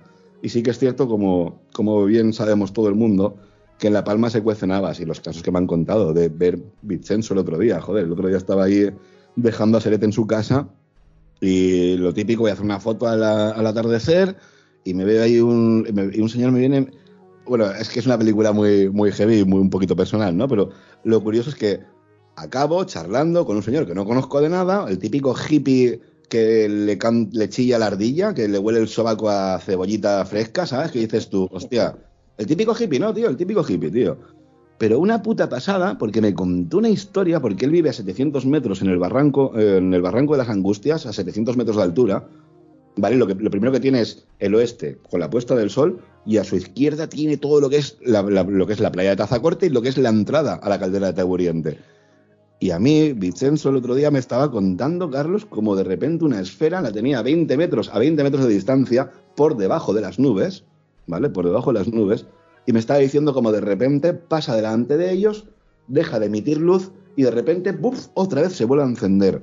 Qué curioso, porque nosotros, con las grabaciones que tenemos con lo del EBCOM, nos pasa eso. Vemos, vemos la luminaria, de repente pega un fogonazo y, y, vuelve a cambiar, ¿no? Muy parecido, muy similar. Volvemos a encontrar el patrón en común. Y en este caso, insisto, como un señor que vive en medio de la nada, que no tiene ningún interés con estas puñeteras cosas, me pongo a charlar con él y me cuenta una serie de, avistamientos que ha tenido, tío. El otro día me mandaba unas fotos que yo decía, pero, pero, tío, pero, pero qué locura es esta. Y deseando, deseando que llegue mayo para volver para allá, que tenemos ahí durante 15 días un documental muy interesante, muy potente, donde todos estos casos, más otros cuantos, porque tenemos ahí ya localizadas varias personas más y con toda la investigación, pirámides, petroglifos, todo eso va a estar incluido en el documental, que yo creo que esa isla es muy mágica y tiene algo que estoy muy convencido, mucha relación con el tema de la Atlántida. Mm, bueno, yo lo que quería comentarte que antes has dicho que bueno que, te lo dicen claramente todos esos testimonios. Yo claro, yo una de las cosas que pienso y siempre he pensado, no solamente en este caso, sino en todo este tipo de testigos, es cuando alguien no miente, siempre dice la verdad y no le cuesta ningún esfuerzo recordarlo. No tiene que recordar ningún esfuerzo en si dije aquella vez esto, dije aquella vez lo otro, para no equivocarme, para no decir cosas. El que dice la verdad no tiene que hacer ese esfuerzo y, eso en, los testigos se nota y mucho. Y, sobre todo, Carlos, perdóname, sobre todo, por ejemplo, como María nos abre las puertas de su casa, una señora eh, suiza, afincada en, Tenerife muchos años, hasta que, afincada no, viviendo en Tenerife muchos años, hasta que se queda afincada en la isla de La Palma. Y estuvimos grabando con ella. O sea, el, último testimonio fue Ana María, una señora de 64, 65 años. No tendría, entre 60 y 70, no, no, no tendría menos de 60 años segurísimo, ¿eh? una señora ya mayor. Y nos está contando un caso, tío, donde yo a esta señora, ¿cómo le voy a decir que me está mintiendo o que busca notoriedad? Si me, lo, me, está diciendo, vale, ven, yo te abro las puertas de mi casa, aquí en mi jardín, montamos tal, preparamos unos planos, hacemos unas tomas, tomamos recursos, nos centramos en lo que es la grabación. previamente había una charla, obviamente, a cada testigo. En ningún momento le ponemos un micro a nadie sin haber hablado con esa gente, porque necesitamos romper un poquito el hielo, Carlos. Ya sabes que el testigo necesita primero charlar un poquito contigo, tantearte el terreno, a ver por dónde vas y luego ya el micro, el micro impone mucho. Y tú lo sabes, Carlos, que hay mucha gente cuando lo vas a entrevistar le dices de, vamos a grabar. Hostia, y se quedan ahí cortaditos, tío. Lo entiendo, ¿no? Bueno, esta señora nos cuenta una luminaria justamente en su puñetera casa. Me cago en la leche, si es que esto es brutal, joder. Esto estamos hablando de Breña Alta y, eh, nos cuenta cómo de una luz descienden dos, seres antropomorfos. Y tú dices, pero perdóname, pero, pero a ver, ¿por, Primero, ¿por qué me vas a mentir? No tiene, no tiene ningún sentido, porque yo no vengo aquí a rellenar un documental de casos, porque si no me los podría estar inventando y no me tengo que ir hasta La Palma, gastarme la pasta y a pegarme un viaje de par de cojones, ¿no? O sea, desde casa monto el vídeo en YouTube y luego de puta madre, ¿no? ¿Qué necesidad tendría esa señora, Carlos, de mentirme en todo esto? O como este hombre con 82 años que me estaba diciendo cuando él tenía 14, fíjate con qué, con qué lucidez mental se está acordando, te está contando como un gigante que emitía luz pero eh, ojalá hubiera estado yo ahí para poder comprobarlo y haberlo vivido in situ. Hombre, si podemos tomar yo unas grabaciones y poder documentarlo, pero estoy hablando, Carlos, que no es gente igual que, igual que Camilo. Camilo tenía, nos dijo que tenía 55, creo. Camilo es un señor que tú lo ves y pasa completamente desapercibido. No sabe lo que es un YouTube, posiblemente. No está metido en estas mierdas. Es un hombre que se dedica a la pesca, a mantener su familia y punto, ya está. Hablamos de gente ya muy mayor, entre comillas mayor para que me entendáis, que no tiene ningún ápice de notoriedad, ninguna historia de este tipo, y dices, wow, estáis viviendo una serie de cosas. Ojo, si luego lo analizas realmente, siempre hablamos de lo mismo. Esferas de luz. Esferas de luz, pero luego existen esos casos de un gigante, seres antropomorfos que descienden de la luz. ¿Tiene algo que ver lo que tenéis ahí enfrente con esa supuesta isla de San Borondón, que sería, que sería posiblemente el vestigio de la Atlántida y de toda esa civilización anterior a la nuestra? Y de ahí viene todo el batiburrillo de si lo que estamos viendo en el cielo son ovnis, si son no sé cuántos, y a lo mejor lo que estamos viendo son nuestros ancestros, tío. No sé, yo de verdad que he sido muy cerrado últimamente a, muchos temas y desde que estoy conociendo La Palma y desde que estoy viajando a esa isla, no sé, la cabeza te cambia mucho, ¿eh? Y, sobre todo cuando estás viendo que todo eso está ahí, que no, que no, que no, es que lo hemos vivido, lo hemos grabado, joder, ¿qué explicación le puedo dar yo todo eso? Cuando estuvimos grabando en el mar, Carlos, estuve grabando unas cosas muy raras, unas luces verdes. Esto no, no sé si lo debería contar, pero bueno. Los que me conocéis sabéis que yo soy una persona que a lo mejor soy un pelín exagerado y, ah, venga, el cachón y demás, pero no miento, no, no soy una persona que no, no, miento y no me gusta, por ejemplo, el engordar o engrosar mi investigación y mi trabajo inventando mierdas o metiendo mierdas. Soy muy serio, muy, muy, muy, para esto soy muy alemán. Coño, Carlos, era las 2 de la... Bueno, ya lo sabéis, familia, te vas a La Palma, nosotros estábamos ahí grabando un documental, pues desde las 9 de la mañana nos metíamos en el coche hasta las 5 o 6 de la tarde, luego vete al time, tómate un barraquito, unas cervecitas tal y de cual, vete a cenar, luego vete a casa, tómate otras cervecitas, 2 de la mañana, Paco se va a dormir y yo diciendo, tío, yo tengo aquí el mejor cielo del mundo. Saca el EBCOM, saca el visor y ponte ahí a disfrutar de todo ese espectáculo. Métete en la cama entre las 4 y las 6 de la mañana y al día siguiente a las 9 retomo otra vez, ¿no? Ahora, ahí recargan las pilas de tal manera que durmiendo dos o tres horas diarias tienes de sobra. Pues lo curioso es que una de esas noches, Carlos, me saco con el visor y digo, tío, estoy viendo, quería, como el cielo estaba un poquito encapotado, era de los últimos días, digo, voy a tirar hacia el mar no sé, ya que se habla de que enfrente tengo San Borondón, a ver si hay algún adelante ahí mandándome señales o algo. Y puse el EBCOM pegando chicharrazos ahí, directo, enfocando en teoría hacia donde está San Borondón. Y de repente en el visor, que estaba enfocando al mar, pues un pelín más para abajo del horizonte, bastante más arriba de donde empieza lo que es la playa y demás, hay que recordar que yo estaría unos 500 metros sobre el nivel del mar, o sea, tenía una perspectiva muy buena de todo lo que es el, mar hasta el horizonte. Y del centro, digamos, del mar hasta el horizonte, pues en mitad empieza a haber unas luces verdes. De repente un punto luminoso que se hace grande y dices, hostia, un barco, tío, porque los barcos sabemos que utilizan luces rojas y luces verdes para la pesca y demás, babor estribor, orientación, pero de repente una luz por aquí, otra por allá, la que estaba en el medio se hace mucho más grande y se empieza como a difuminar, como si fuera aceite, ¿no? Y digo, hostia, ¿esto qué coño es? Me pongo a grabar hago una grabación de un minuto y en el grupo de WhatsApp donde, donde estoy con, el tema de lo del EBCOM, Buah, lo que estoy viendo, tal, menos mal que lo estoy grabando. Ya tengo un, tengo un vídeo de un minuto. Voy a hacer varios vídeos porque así luego puedo ir seleccionando cuál es el que más me interese. Siempre yo soy el típico de no hago una foto, hago tres o cuatro, o no hago un vídeo, hago cuatro o cinco, ¿no? Y me quedo con lo que más me interesa. Tomé siete grabaciones. Siete puñeteras grabaciones. Em, dije, siete grabaciones de un minuto tengo de sobra para analizar. Cogí el teléfono, y a Katrina Heisenberg le dije, mira, Eka, como ella, yo sé que le gusta mucho el tema de analizar el tema, y le dije, mira, dime que esto, lo que estoy viendo, son barcos, porque aquí nunca se ve ningún barco, nunca se ve nada, y me está llamando la atención. Sí, vale, pásame las imágenes, eran las, las dos y pico, tres de la mañana. Primero le mando un WhatsApp diciéndole, te pillo despierta, porque como sé que trabaja de noche y demás con el tema de los estudios, y le, me dice, sí, sí, tal, mándame los vídeos. Venga, perfecto. Cogí la tarjeta de memoria, la pongo en el pendrive, la paso al ordenador y no había nada grabado, tío. Dices, venga ya, no me jodas. Siete vídeos de un minuto donde a mí se me está escuchando en los WhatsApp diciendo, Buah, tengo otra grabación, pero qué locura es esta. No sé, es que no lo he grabado. Yo lo que estuve grabando esa noche no lo grabé en mi puta vida, tío. Yo no lo he visto nunca en mi vida. ¿Sería un barco? Mm, obviamente no, por el tema de. Estaba, no sé, es que eh, eh, hicimos la prueba varios días seguidos de estar mirando ahí, ¿no? Ahí no, pasaban barcos tampoco. No sé lo que grabé, pero lo curioso es que no existía esa grabación. Y cuando lo he comentado con más gente que se dedica a todo esto de las grabaciones y demás, me han contado de varios casos donde tú tienes un material, pones la tarjeta y no existe. O donde de repente, como nos ha pasado en La Palma también, esto, y termino ya, que yo sé que me enrollo mucho, el, ah, primer, día de el primer día de grabación vamos a buscar un mirador muy guapo porque ahí no hay nadie, tenemos unas vistas de la playa brutales, estamos cubiertos por parte de una ladera de todo lo que es el viento y demás.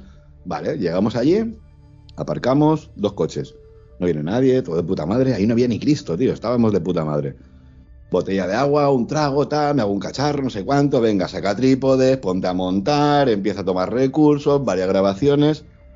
Lo que te estoy diciendo, ¿eh, Carlos? Tal cual, ¿eh? Esto tienes mi palabra que es cierto de repente es poner los micros, pegar la palmada de claquete y decir que estamos grabando, gente por aquí, gente por allá, una parejita de no sé dónde, otros que se sumaban por la cámara mirando así y decían, pero ¿de dónde coño habéis salido, hijos de puta? ¿De dónde habéis salido? Si no había nadie. Bueno, recogemos trastos y nos vamos al siguiente. Así, cuatro miradores, donde después de media hora, se nos hicieron las 5 de la tarde, y te estoy hablando de las 9 de la mañana que empezamos, ¿eh? Y a las 5 de la tarde nos vinimos sin poder grabar nada, tío. Porque es que era plan. Era una sensación de. Aquí no tienes que grabar que no queremos que grabes, que no, que te, o lo tienes que curar un poco más, no sé. Hubo algo ahí muy especial que dices, como cuando los dioses te dicen que no, por ejemplo, estábamos con una serie en la playa de Tazacorte, todo lo, dicho, ¿eh? Llegas allí, lo, típico, miras el sitio, donde está el sol, orientación, tema de cámara, tal. Bueno, venga, tomamos recursos, diferentes grabaciones, esto y lo otro ponemos el micro a Seret, joder, y de repente, claqueta, venga, 3, 2, 1, y ahí arriba se escuchaba bien, con un martillo, ¡pa! ¡pa! pegando unas hostias con el martillo que yo decía, pero si llevamos aquí una hora y media, por Dios, una hora y media, tío. Y no habíamos terminado el notas del martillo, un camión con el pitido, pi, pi, pi, echando marcha atrás, que estaban montando un, eh, un, escenario. Y digo, pero, pero tío, que llevamos aquí una hora y media y no había ni Cristo. Eso nos ha pasado de veces que dices, vale, que son casualidades y todo lo que queráis, ¿no? pero, son cositas que... sí, sí, sí, parece, parece exacto. Cuando yo y punto. Que grabar, grabarás. O, te, o bien se te quedan las, como tú bien dices, los, las tarjetas de memoria que no funcionan. O y quedarnos sin batería, tío. Mira, hubo una mañana. Sin batería, exactamente. Hostia, hubo una mañana que, lo, insisto de verdad, familia, y perdonadme, pero es que yo me estaba acostando a las 5 o 6 de la mañana y a las 9 estaba en el coche. Por las tardes lo que hacía primero era volcado de tarjetas, poner aparatos a cargar, contador Geiger, cámara, el láser, todo, todo, todo a cargar, ¿no? Pues hubo una mañana que nos vamos a poner a grabar, hostia, no, pues las pilas, digo, pero si esto, si son nuevas, tío, si las compramos ayer, te digo igual, vale, no pasa nada. No vamos, lo, a ver, no pasa nada y significa a lo mejor ya dos horas que vas a perder de salir del sitio donde estás hasta que encuentres un supermercado y poder comprar pilas. Compramos ocho putos paquetes de pilas pero paquetes de cuatro, paquetes de cuatro, ¿eh? Compramos ocho, ocho, mínimo ocho, ¿eh? Serían mínimo ocho. Ninguna, tío. Ninguna.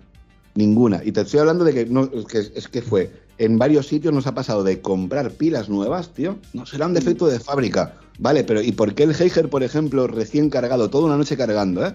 Al día siguiente llegar a los petroglifos de las zarzas y decir, ya, sin batería, pero si lo acaba de encender, tío. Es como que hay algo ahí que te absorbe por completo la energía. Sí. Sí, eso, es eso, algo muy típico en, en, cuando, en, todas estas situaciones en las que vas a estudiar y llevas material electrónico. Es, bueno, a, ver, a mí no me ha pasado porque yo no lo he hecho, pero es muy típico pues, de, gente que lo, lo has oído, por sobre todo, eh, no sé, esa, esa, esa, sensación que tienes de, de que hay algo que domina, domina la situación por encima de ti, ¿no? Y lo que estabas contando antes también, eso de que, de que de alguna manera pues ese objeto luminoso, esa bola o la esfera, lo que fuera, te estaba haciendo caso. Eh, a mí me recuerda enormemente a, lo de Luis J. Grifo, ya lo sabes, ya lo conoces, el tema que también de Montserrat. Y también en Montserrat, ya también te lo he contado, yo tenía una experiencia parecida a eso, ¿no? Entonces, eh, parece ser que sí, que de alguna manera hay algún tipo de conexión, no sé si es mental, no sé si de qué, de qué tipo es, pero parece ser que, que sí que es cierto que hay un tipo de conexión. ¿Cuál? No lo sabemos y creo que nos va a costar mucho por conocerlo, pero las sensaciones esas, que más que, a veces más que los, los, los hechos en sí, es, es, la sensación propia que tienes de que, de que como si algo, algo, te estuviera escuchando o algo estuviera por encima de ti, organizándote un poco la vida, sobre todo en, la vida en el sentido lo que tienes que hacer, ¿no? Eh, yo te digo, yo he escuchado muchos casos de estos, sobre todo de las baterías. Las baterías es muy famoso, muy conocido de vas a investigar, vas con baterías nuevas no funciona, luego te vas del sitio, tal y como te vas del sitio empiezan a funcionar todas las cosas. pero, escúchame, Carlos, estoy diciendo que sí porque a mí nunca me había pasado en la puta vida y con el Heiger, por ejemplo, me, pasó algo muy curioso. El Heiger que, me llevé al, bueno, el que me llevo siempre a los viajes de La Palma es de Miguel, pero hablamos de que es un cacharro, tío, que es ruso, que vale 300 y pico pavos, que es, es un buen Heiger, es un buen contador Heiger. Resulta que en la zona de los petroglifos me marcaba que estaba así, o sea, insisto, ¿eh? pilas recargables, nuevas, al 100%. Llego a la zarza, tío, y, aquello se pone a pitar al principio, como siempre, ¿no? Me hago la gracia, enciendo y demás. Cinco minutos. En cinco minutos las pilas reventadas. Ahora, lo curioso de todo esto es que ya saliendo del bosque, ya tirando hacia la gasolinera, comprando los bocadillos, comprando el avituallamiento y demás, nos vamos a los merenderos a comer y de repente el Giger se enciende solo, empieza a pitar y la batería a tope. Digo, pero qué mierda es esto, tío. A mí eso nunca me había pasado y de verdad que es, es eh, choca, choca muchísimo porque dices, ¿qué ha pasado aquí, tío? Sí, sí, sí, además choca y debe ser frustrante porque si ya tanto que te preparas para ir a un sitio, vas con toda la ilusión y ves que no funciona nada, pues la verdad tiene que ser frustrante. Pues la cámara, que esto, pero es que esto no te, lo digo yo, pero te lo puedo decir Paco Quevedo, tío. La videocámara también. Todo, todo lo que es llegar a la casa, vuelco de tarjetas, eh, material cargado, ¿está todo correcto? Sí, guardado todas las mochilas para el día siguiente. Y menos mal que yo tengo ahí una batería externa, tío, pero la cámara de repente nos ponemos a grabar y decía que, estaba agotada la batería. Digo, eso en, mitad de, bueno, en mitad de grabación, ponle 10 minutos. Acabamos de empezar a grabar y digo, espérate, corriendo vete al coche, saca la batería externa y haciendo unos equilibrios, porque estábamos enfocando hacia el mar en un pequeño acantilado, con un trípode y en plan, claro, joder, no somos profesionales, ¿no? Pues haciendo unos equilibrios para que la cámara no se moviera, con el cable, que sí que llegó a tener un poquito, unas historias y aguántala con la mano. Y estás así, con la batería aguantada en la mano, los, pues los 25 o 30 minutos de testimonio, que acabé con el, brazo que parecía que venía de cargar bombones de butano. Pero sí, muy curioso de cómo muchas veces las baterías, Carlos, se, no sé, pierden toda su capacidad, aunque las hayas comprado nuevas, aunque las tengas recargadas, es, una pasada. ¿eh? A mí nunca me, nunca me ha ocurrido y es muy, es muy interesante. Sí, sí, la verdad que parece tener vida propia. Eh, hemos hablado un poco así por encima de la Atlántida de, la relación que puede haber entre la isla de Palma y la Atlántida. ¿Eso me lo puedes profundizar un pelín más? ¿Puedes? Sí, claro, vamos a ver. Eh, es que si partimos de la base, por ejemplo, ¿no? La isla de La Palma, por lo que conocemos de sus aborígenes, tiene por su datación, ¿no? Son 2.000 años, perfecto. Esos aborígenes vienen de la zona del Atlas, de la zona del norte de África. Estos aborígenes, que son rubios de ojos azules, el pueblo bereber que les llaman, ¿no? Cuando llegan a esta isla le ponen ese nombre, ¿no? Benahuaore, la tierra de nuestros ancestros. Vienen de Atlas, que es sin superficie, la Atlántida se hunde lo que es la parte de arriba, se queda sin superficie y se queda llana.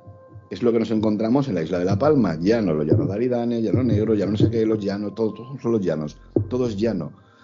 Y lo curioso de todo esto es que esa relación viene porque existe ese mito de la isla de San Borondón, una isla que de vez en cuando emerge, que hay alguien que dice haberla visto, y que sería ese vestigio de lo que es o de lo que fue la Atlántida. Si realmente paramos a mirar un poquito lo que es la, Atlántida, más allá de las columnas de Hércules, tal y de cual, parece ser que estaría en esa zona del Atlántico y que a lo mejor, y digo a lo mejor, muy cerquita de las Islas Canarias.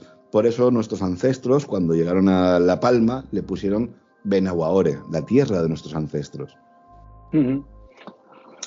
Joder, pues es muy, muy, muy interesante todo lo que nos estás contando de esa isla, que por lo menos por, mi parte era bastante desconocida. Todos, yo creo que todos conocemos las islas más, más como, bueno, Tenerife, Lanzarote, las que conocemos todos, pero esta, esta isla parece ser que tiene mucho, mucho misterio y mucha... Porque, porque, porque puede, no sé, seguramente no lo sabrás, pero ¿crees que puede, por qué esa isla está tan, tan marcada por todo, todo este tipo de, cosas? Yo creo que es directamente por eso, porque es la que más relación tiene con la Atlántida. Es donde nos encontramos pirámides, yacimientos arqueológicos, petroglifos, donde nos encontramos una cultura, digamos, guanche, que, guanche, que va mucho más allá de lo que nos encontramos en las, las otras seis islas, tío. Es que mm. en esta séptima isla, en la isla que está mucho más cercana, digamos, a América, es donde te lo encuentras todo. Pero te lo encuentras todo, es que estamos hablando de más de 500 yacimientos arqueológicos. Más de 500, tío. Solamente ahí. Eh, las islas realmente tampoco están unas tan lejos de otras. A ver, sí que hablamos, de, por ejemplo, de, La Palma a Tenerife, son 272 kilómetros. Pero, que no pero se ve desde una buena altura. Tú estás viendo las islas. Desde La Palma puedes ver eh, La Gomera, El Hierro y, eh, y Tenerife perfectamente. O sea, se puede divisar tierra desde otra tierra, a pesar de que haya un mar por medio. Sabes que si navegas en esa dirección, llegarás a otra tierra. Si tú has venido desde África, te has pasado seis islas por delante para llegar a la séptima, a la última. Por tanto, no encontramos ningún vestigio arqueológico ni nada que nos indique que en las otras islas, quitando Tenerife y alguna cosa en, en Gran Canaria y demás, no nos encontramos realmente esa cultura a nivel arqueológico y sobre todo el tema de los petroglifos petroglifos que están repartidos por todo el planeta que nos hacen indicar que o marcaban lo que estaban viendo literalmente, o una de las hipótesis que hay, que, bueno, a ver, no es que la deseche, yo no soy ningún experto en la materia, cada uno que puede hipotetizar lo que le dé la gana, pero se habla ¿no? de que esos círculos concéntricos marcarían territorios atlantes. Dices, bueno, vale, pero ¿qué tiene que ver eh, la Atlántida en China o qué tiene que ver la Atlántida, no sé, en Nuremberg o qué tiene que ver la Atlántida, yo qué sé, por ejemplo, en, en Perú? No, no yo para mí no, no lo tiro por ahí, me parecen unas hipótesis muy interesantes porque todo esto lo que te hace es ir, ir mucho más allá. Yo no me quedo con lo primero que estoy viendo con este tipo de trabajos. No tengo estudios para ello, pero lo que sí tengo muy claro es que son las evidencias que me he encontrado. Si en eh, Chectan, Perú, me encuentro una roca, una cruz concéntrica, unos círculos concéntricos y una cruz donde en cada vértice tiene un círculo, y en 1561 en el fenómeno celeste de Nuremberg, lo que se ve en el cielo que está grabado es lo mismo, quiere decir que nuestros ancestros en Perú grabaron en la roca lo que nuestros ancestros hace 500 años, en 1561 o en 1566, fenómeno celeste de Nuremberg y de Basilea, estaban marcando lo mismo. Se ve lo mismo que hay en la roca, se ve en el cielo. Círculos concéntricos, cruces concéntricas y una cruz donde en cada vértice tiene un círculo. Por tanto, para mí, la representación literal de lo que estaban viendo en, en el cielo. Y de ahí viene esa parte mística, mágica y enigmática que tiene la isla de La Palma, donde encontramos toda esa fenomenología, tanto de los atlantes, el fenómeno ovni, los diferentes eh, grabados eh, rupestres con los petroglifos y el tema de las pirámides, que es fascinante, incluso momias, etcétera, etcétera. O sea, es que ahí lo tiene todo. Pues eh, la verdad es que es todo muy fascinante y bueno, nos está, ya nos has dicho que estás, estás grabando un documental ahí en la isla de La Palma y bueno, supongo no sé si tienes algún proyecto más que puedas contar sobre todo esto. Pues que se acerca el mes que viene y tenemos que hacer un documental también sobre el tema del EBCOM. Gracias a los dioses eh, hemos tenido ahí una gente que nos ha podido aportar un buen equipo. Hablamos de una buena cámara, de unos buenos micros y demás. Y tenemos intención, claro, de hacer un documental con el tema de Becom y luego aparte lo de, lo de La Palma. Lo que nos... Aquí, claro, no te puedo decir nada porque estos son las ideas. Empezamos con los proyectos y ahora hay que empezar a meterse con guiones, con preparación y, con recursos y demás. Pero lo que estoy viendo es que posiblemente... No, más o menos, más que nada, Carlos, porque eh, la idea en un principio era hacer primero el, de, el de Belandia, el de Lebecome, ahí en Levelandia, y luego ya, autoseguido, en la cuestión de dos semanas, me tiraría para La Palma.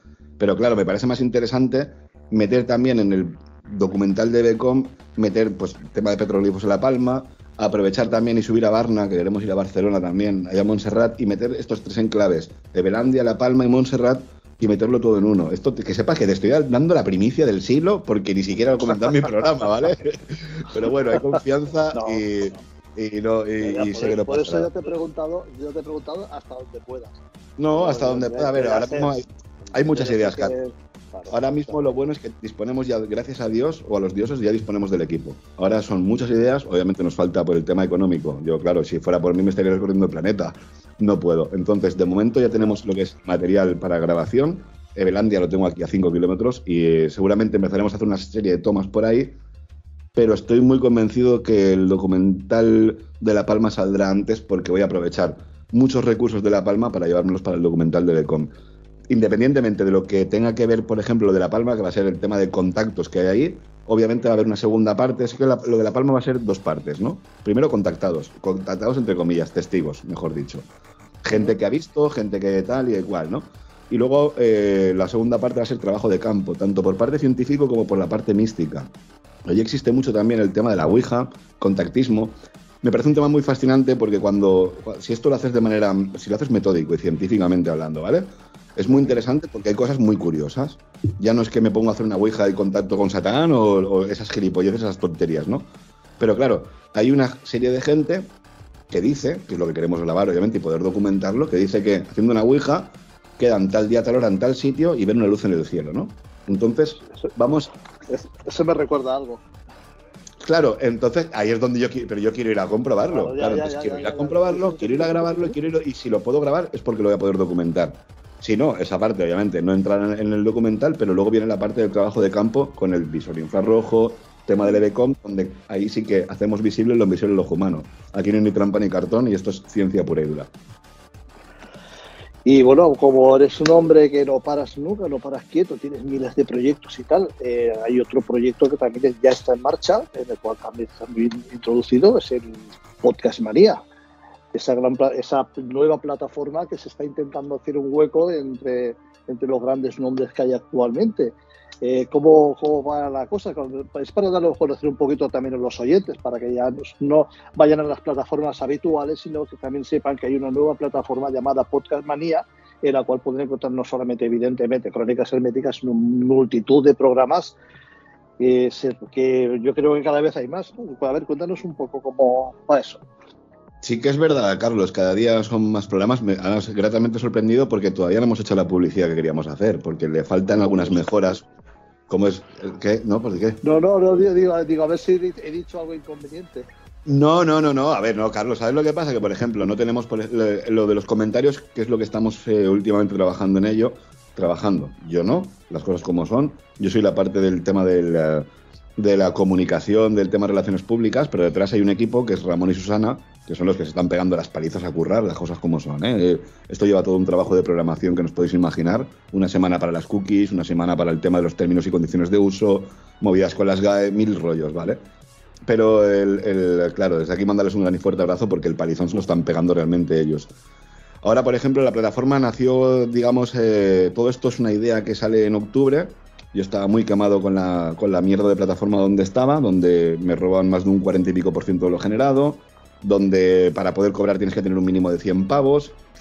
Un programa más o menos medio para llegar a los 100 pavos, oye, nos cuesta un poquito, ¿no?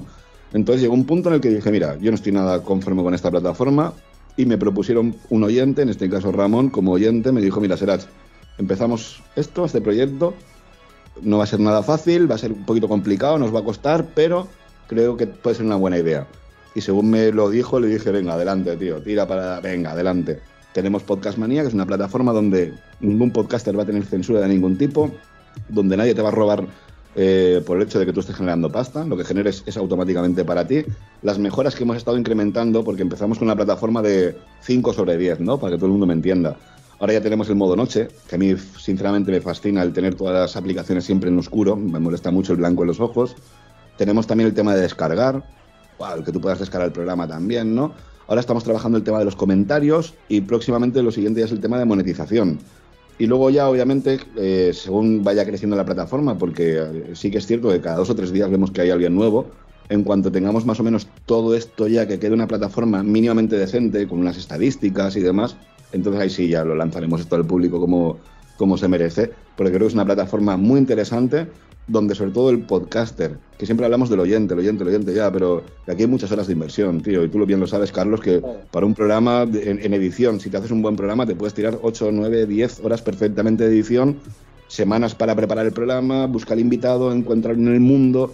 Tú sabes que a mí me gusta mucho localizar a gente muy concreta y muy tal, y a lo mejor me he podido tirar a lo mejor 15 o 20 días, tío, para, para poder localizar a Love Luego al día siguiente sí, es hablar con él y al día siguiente lo tienes ya, pero hasta que esa persona recibe tu correo electrónico pueden pasar días y tú estás calentándote la cabeza y qué preparo y cómo no lo hago. Hay muchas horas de inversión con todo esto que no son valoradas, Carlos. La gente nos hemos acostumbrado a lo gratis y no se dan cuenta que detrás de este programa que tú, por ejemplo, estás haciendo ahora mismo, luego lleva un curro. Y cuando tú luego decides poner un mecenazgo o un algo, la gente se lleva la mano a la cabeza. ¡Oh, pero por qué vas a cobrar! Hostia, cuando tú vas a un bar y pides un café, te cobran. Cuando vas a un concesionario y te compras un coche, te cobran. Cuando vas a la panadería por una barra de pan, te cobran. Coño, cuando vas al cine a ver una película, te cobran.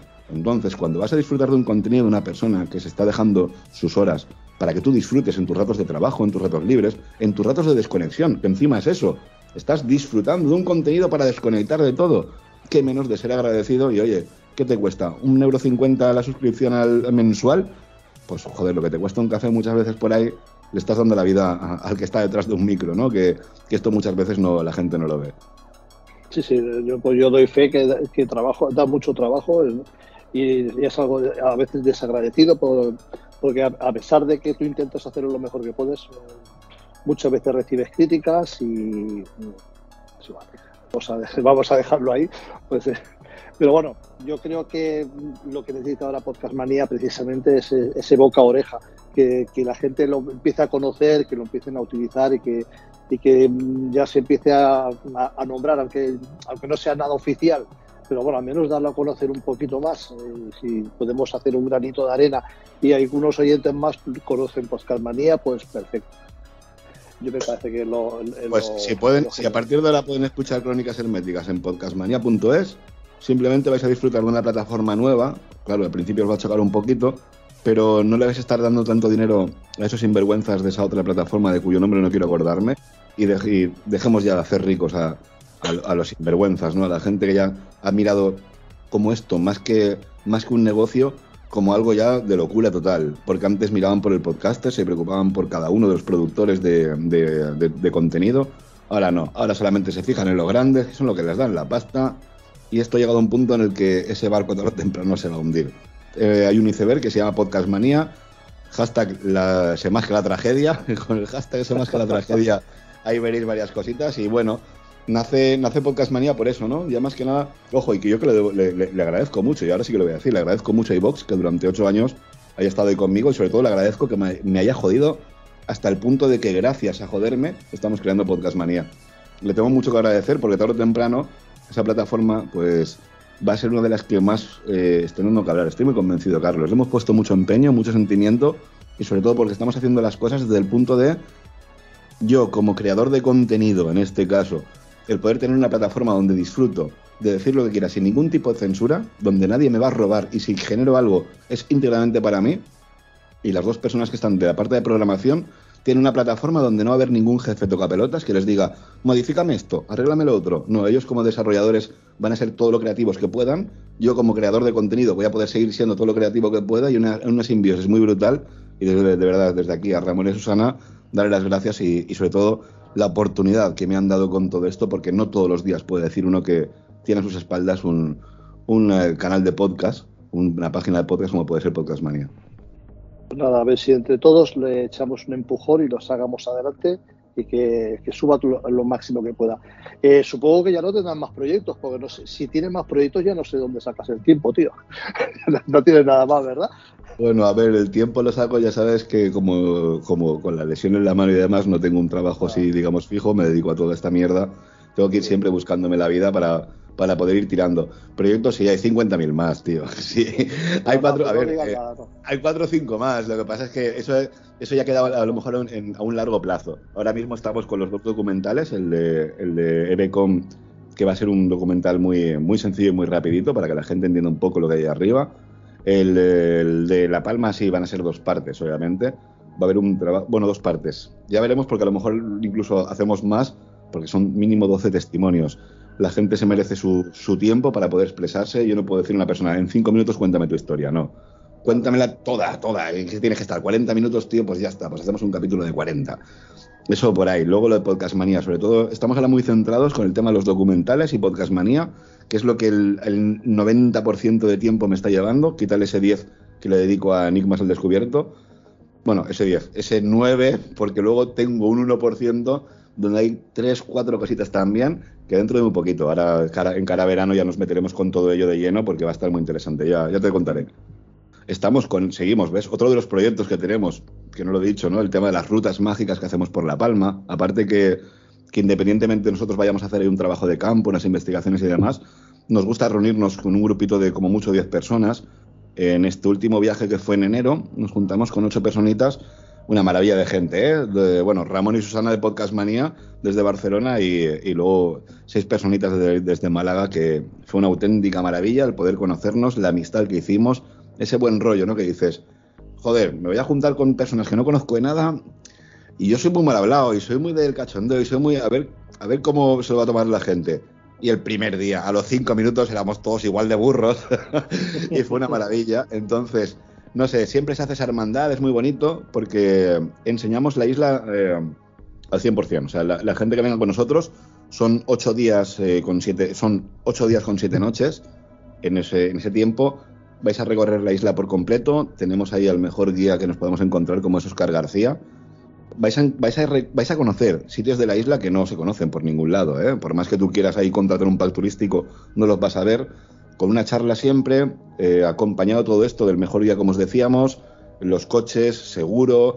Es una maravilla. La verdad es que eh, vais a disfrutar de un viaje que está muy, muy guapo. El siguiente viaje lo queríamos hacer para mayo, pero nos metemos con el documental.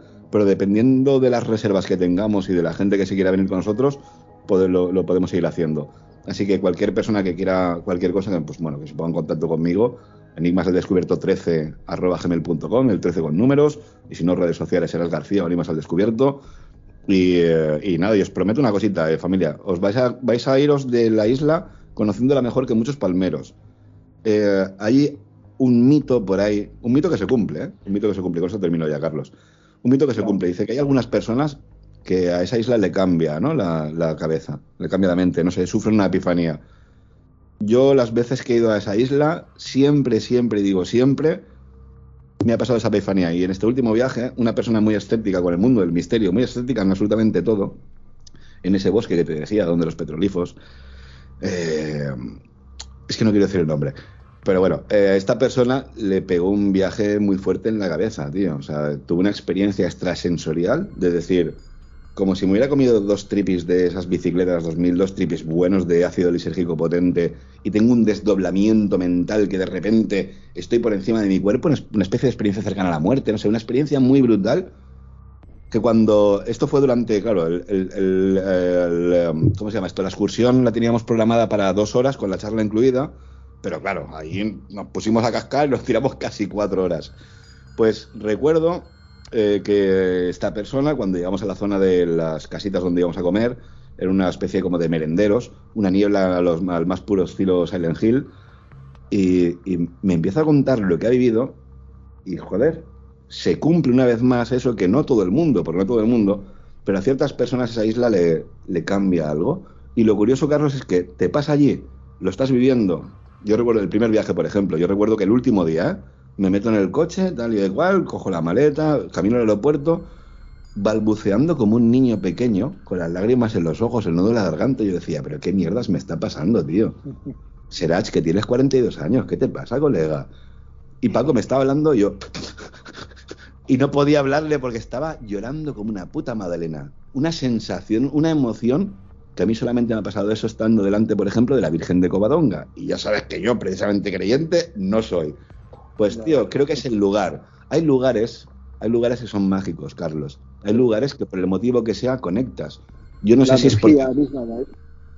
Claro, yo no sé si es porque a lo mejor como he nacido en Tenerife, tengo esa raíz con mis ancestros y de repente me encuentro en mis orígenes o de repente el desconectar, ya sabes mi nivel de estrés, vivo con mi abuela, el tema de estar, mm, es todo, mi, vida últimamente es un poquito complicada, ¿no? Entonces, de repente esa desconexión, el estar a lo mejor en ese lugar, hace que tú vuelvas otra vez a tu estado natural, no lo sé, puede ser, o, incluso los, los, gases del volcán, ¿eh? que yo también he dicho, no vea ser que aquí esté el azufre o algo y nos esté volviendo todos locos como unas putas maracas. Pero qué curioso, tío, que mucha gente que va a esa isla le cambia el chip en algo, tiene esa epifanía, tiene algo que le dice, tienes que volver. A mí la isla me llamó el primer día y desde entonces no he parado de volver. Ya te digo que la siguiente es para dentro de un par de meses. Y esta personita que tuvo esa experiencia, el otro día hablando con ella, me decía, tío, ¿cuándo dices que vas a ir? digo, mira, tengo que, hablarlo con Paco, pero creo que, mm, si no es a finales de abril, abril, mayo, por ahí, me dice, creo que me voy con vosotros. Fíjate qué curioso, Carlos. Tiene algo esa isla. Entonces, de verdad, familia, si alguien que se quiera venir con nosotros, tiene mi palabra, que va a conocer la isla mejor que nadie en el mundo, va a conocer sitios que jamás en la vida se hubiera imaginado y lo que va a ver, lo que va a vivir, el que se te ponga un cuervo, tío, en el brazo para que le des de comer. Es que son, son tantas cosas, tío, es tan increíble, todo lo que, es tan mágica esa isla, le llaman la isla bonita, ¿no? Pues bueno, estar en San Pedro, tomando una cervecita artesanal o un barraquito, estar escuchando a la Madonna cantando la isla bonita, ¿no? Y dices, Qué mágico es todo esto. Bueno, entonces es para cualquiera que esté interesado en una ruta de este tipo, enigmas el descubierto 13, gmail.com, ¿verdad? Arroba gmail.com. Arroba gmail.com. vale, Pues muy bien, eh, será eh, pues nada, ha sido un placer, como siempre, este, que estés aquí en Crónicas Herméticas. Sobre todo, acordaros todos, eh, podéis escuchar los podcasts ahora en Podcast Manía. Vamos a estar muy atentos a esos documentales que seguro que serán súper interesantes. Escuchar Enigmas al descubierto, y aunque sea poquito, ese, solamente un 9% sigue estando allí y en el cual tengo el, honor de participar. Y nada, pues eh, lo dicho, hasta otro, hasta otro día y muchísimas gracias por estar en Crónicas Herméticas. Nada, Carlos, nada. Gracias a ti por abrirme las puertas de tu casa una vez más.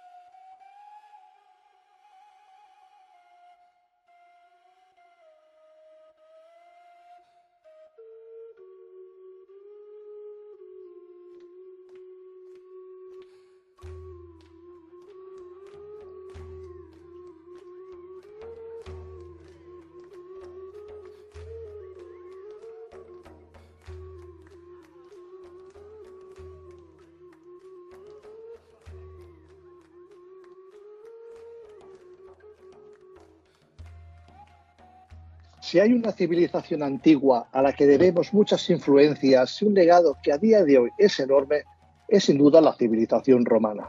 Estamos hablando de tiempos en que Roma aún era una república y estaba comenzando una gran expansión por todos los terrenos adyacentes. Contaba con un gran poder militar que era su fuerte. Por cierto, ya que hemos hablado del legado, debemos decir que, entre otras cosas, algunas de las artes de la guerra actuales están basadas en las estrategias creadas por romanos. El caso es que no muy lejos, en la actual Túnez, había un pueblo cuyo mayor poder era el comercio y que en ese momento dominaba toda la parte del Mediterráneo.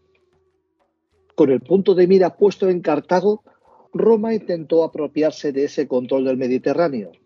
Pero Cartago, como hemos dicho, un pueblo más dedicado al comercio, contra todo pronóstico, puso en jaque a todo un ejército como era el romano, bajo la batuta del protagonista de hoy, Aníbal. Hoy Israel Gracias nos va a hablar sobre ese intrépido gran guerrero cartaginés, nos va a contar un poco la historia de Cartago. Israel, bienvenido de nuevo a Crónicas Herméticas.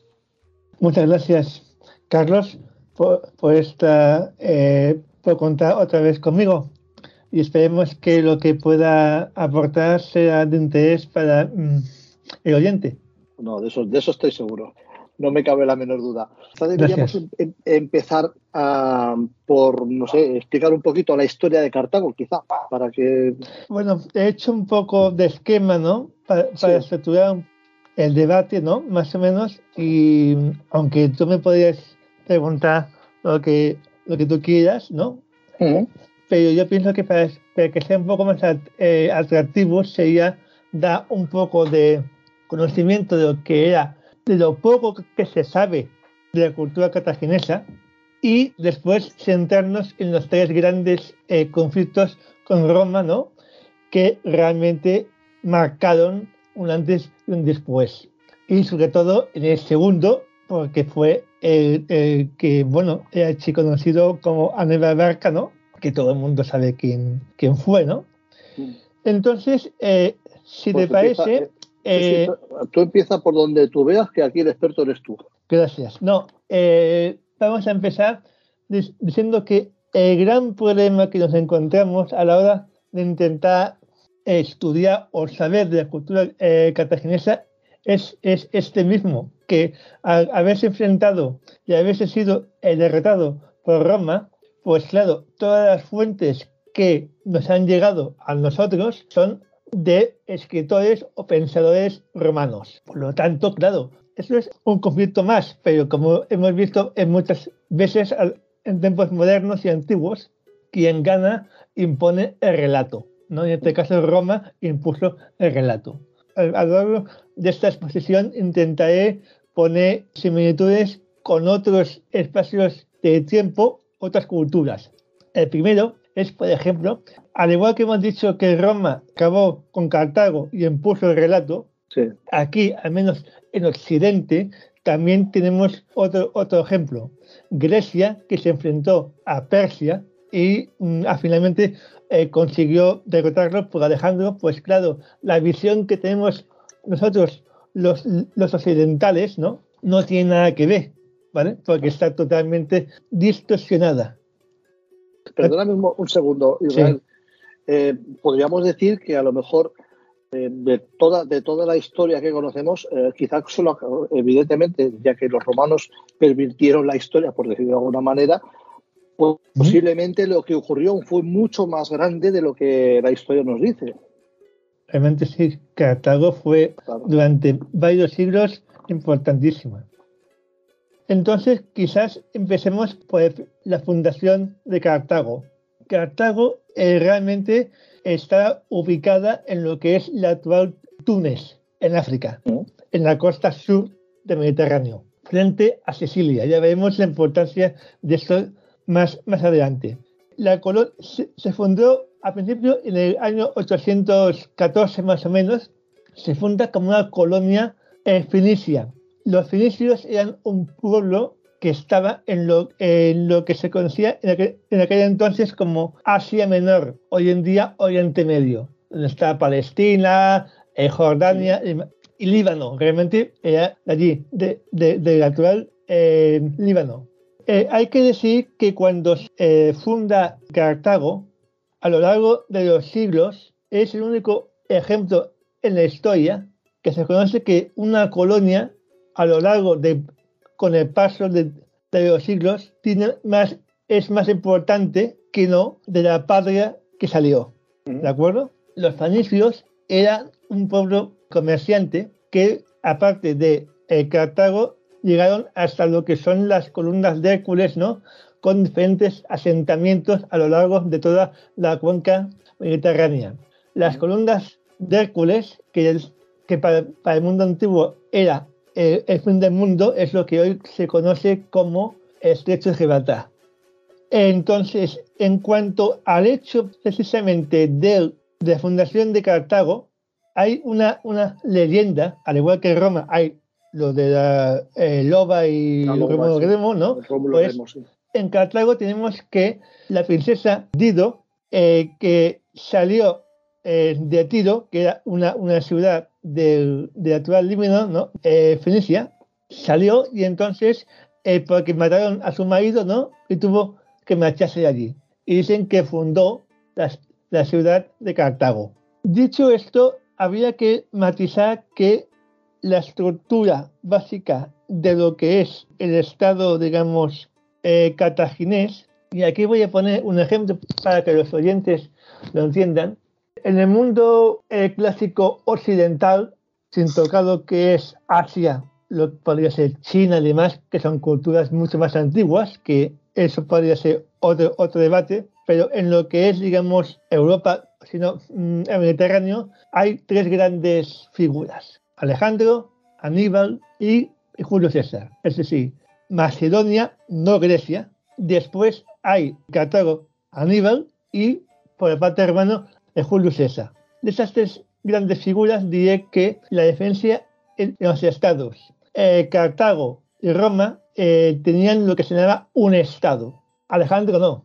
Alejandro era, digamos, el hijo de Felipe y fue, digamos, no era un griego, porque para los griegos que, se organizaban por eh, ciudades-estado, Parta, Atenas, como vimos hace eh, unos meses, pues no tenían el, sustento de un estado y de un senado. Incluso para un, griego, los macedonios no eran, eran una tribu salvajes, no eran griegos. Entonces, claro, Alejandro no poseía esa, esa maquinaria como Julio César y Aníbal. Entonces, ahí está, en aquel momento, eh, claro, hay que decir que antes del conflicto entre Roma y, Cartago, de los tres conflictos, hay que decir que eh, Cartago hizo, digamos, tres guerras de Sicilia contra los griegos y otra guerra eh, contra el reino de Epido. Lo digo para, que el oyente se sitúe, porque antes de la aparición de Roma en el escenario, quien dominaba era o Grecia o era Cartago. Entonces Cartago se enfrenta a Grecia, derrota a Grecia en el siglo III, eh, en el siglo IV, ¿no? Entre 480 y, y 330 más o menos. Y entonces, una vez Grecia ya acaba su hegemonía, ¿no? Entonces empieza la de Cartago, que es discutida por Roma. El Senado eh, cataginés había las mejores familias, las familias nobles, entre las cuales habían dos facciones. Al igual que en Roma habían los populares, que eran la gente, digamos, del pueblo, ¿no? Julio César, ¿no? y, los, y, que eran, digamos, la derecha, para que lo entiendas, la gente izquierda, y después de Exactamente. entonces, en Cartago no era así, pero sí había dos familias que, que tenían el control. Uno, los Barcidas, que era la parte de América, Aníbal y demás, y los Griscón, que eran, digamos, los contrarios. Aquí tengo que, eh, cuando digo Barcidas, yo a lo largo de los años he escuchado que alguien ha dicho que, que los, que los Barcidas habían fundado Barsino no tiene nada que ver, porque Vaccino se funda muchos, muchos siglos después. Después, sí, por Roma, Por los romanos. Sí, sí, sí. Al igual que también esta lucha, como vemos más adelante, entre estas dos familias, para mí tuvo uno de los grandes handicaps, ¿no? Para, para Aníbal imponerse. Yo, yo tengo la perspectiva que entre estos tres personajes, Alejandro, eh, Julio César y Aníbal, me quedo con, con Aníbal. ¿Por qué?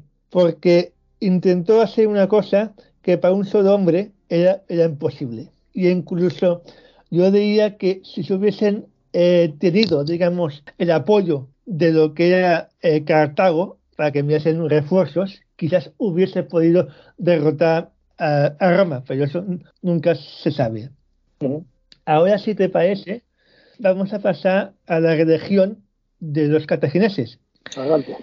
El panteón eh, cartaginés era presidido por la diosa Tanit y su consorte masculino Baal, o Baal. Baal, sí, yo lo tengo conocido por Baal. Entonces, esta diosa Tanit era, digamos, la equivalente femenina de la, fertilidad de la diosa fenicia Astarte. Claro, ellos, venían de Fenicia y cogieron, digamos, otra vez este, este, panteón y le cambiaron el nombre, ¿no? Entonces, hay la leyenda que dice que los romanos eran los buenos y los, los cartagineses eran los malos. Y decían que en los templos de esta diosa Tanit, los cartagineses mataban a los niños.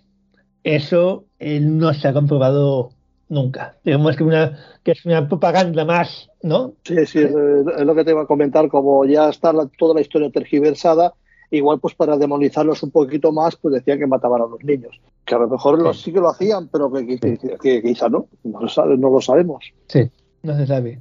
Entonces, en el año 250 a.C., cuando ya eh, Cartago coge más o menos el, dominio de lo que es Mediterránea, no Mare Nostrum, Mare Nostrum lo pusieron los romanos, ¿no? Es que eh, en el año 250 la ciudad de Cartago tenía un muelle cubierto de forma circular con 250 navíos, entre 220 y 250 navíos de guerra. ¿Por qué? Porque tenía el, tengo, el dominio... perdona, tengo entendido que era un muelle natural, ¿verdad? Muelle natural, sí, sí, sí. sí. Bueno, adaptado, ¿no? Sí, sí, sí, claro, claro, pero perdona eh, por la interrupción. No, no, no, no. Si tienes alguno, eh, algún otro comentario. sí. Entonces, claro, la hegemonía de, de Cartago está entre la parte, digamos, comerciante y la parte militar. De hecho, los Basidas, que hemos dicho, no, no era un apellido, se le puso a Mica, el padre de Aníbal, porque en cartaginés, Quiere decir rámpago. ¿Y entonces por qué? Porque durante la primera guerra púnica atacaba, ¿vale? Como eh, muy rápido. Y así le pusieron es, es, este, digamos, este sobrenombre que los tres hijos suyos, Aníbal, Magón y Asdrúbal, heredaron. Bueno, hasta aquí, más o menos, concepto de cultura eh, cartaginesa. Si te parece, podemos entrar en lo que ya son los conflictos con Roma. Adelante. Eh, para que el oyente se sitúe, voy a, decir que estos tres conflictos que marcaron el, el devenir de la historia se desarrollaron entre más o menos el del 260 y el 145.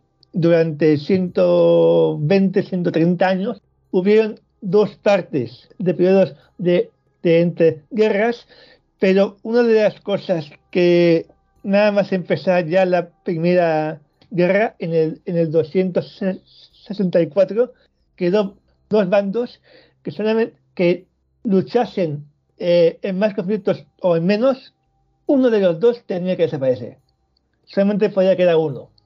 Entonces, claro, era una guerra de, bueno, de supervivencia. El escenario primero de la primera guerra púnica sería Sicilia, que estaba en manos cartaginesas al inicio. En, el segundo eh, conflicto, el, el de Aníbal, como veremos, hubieron tres escenarios. La península ibérica, la, península itálica y después Cartago, eh, Túnez, ¿no? África. Sí.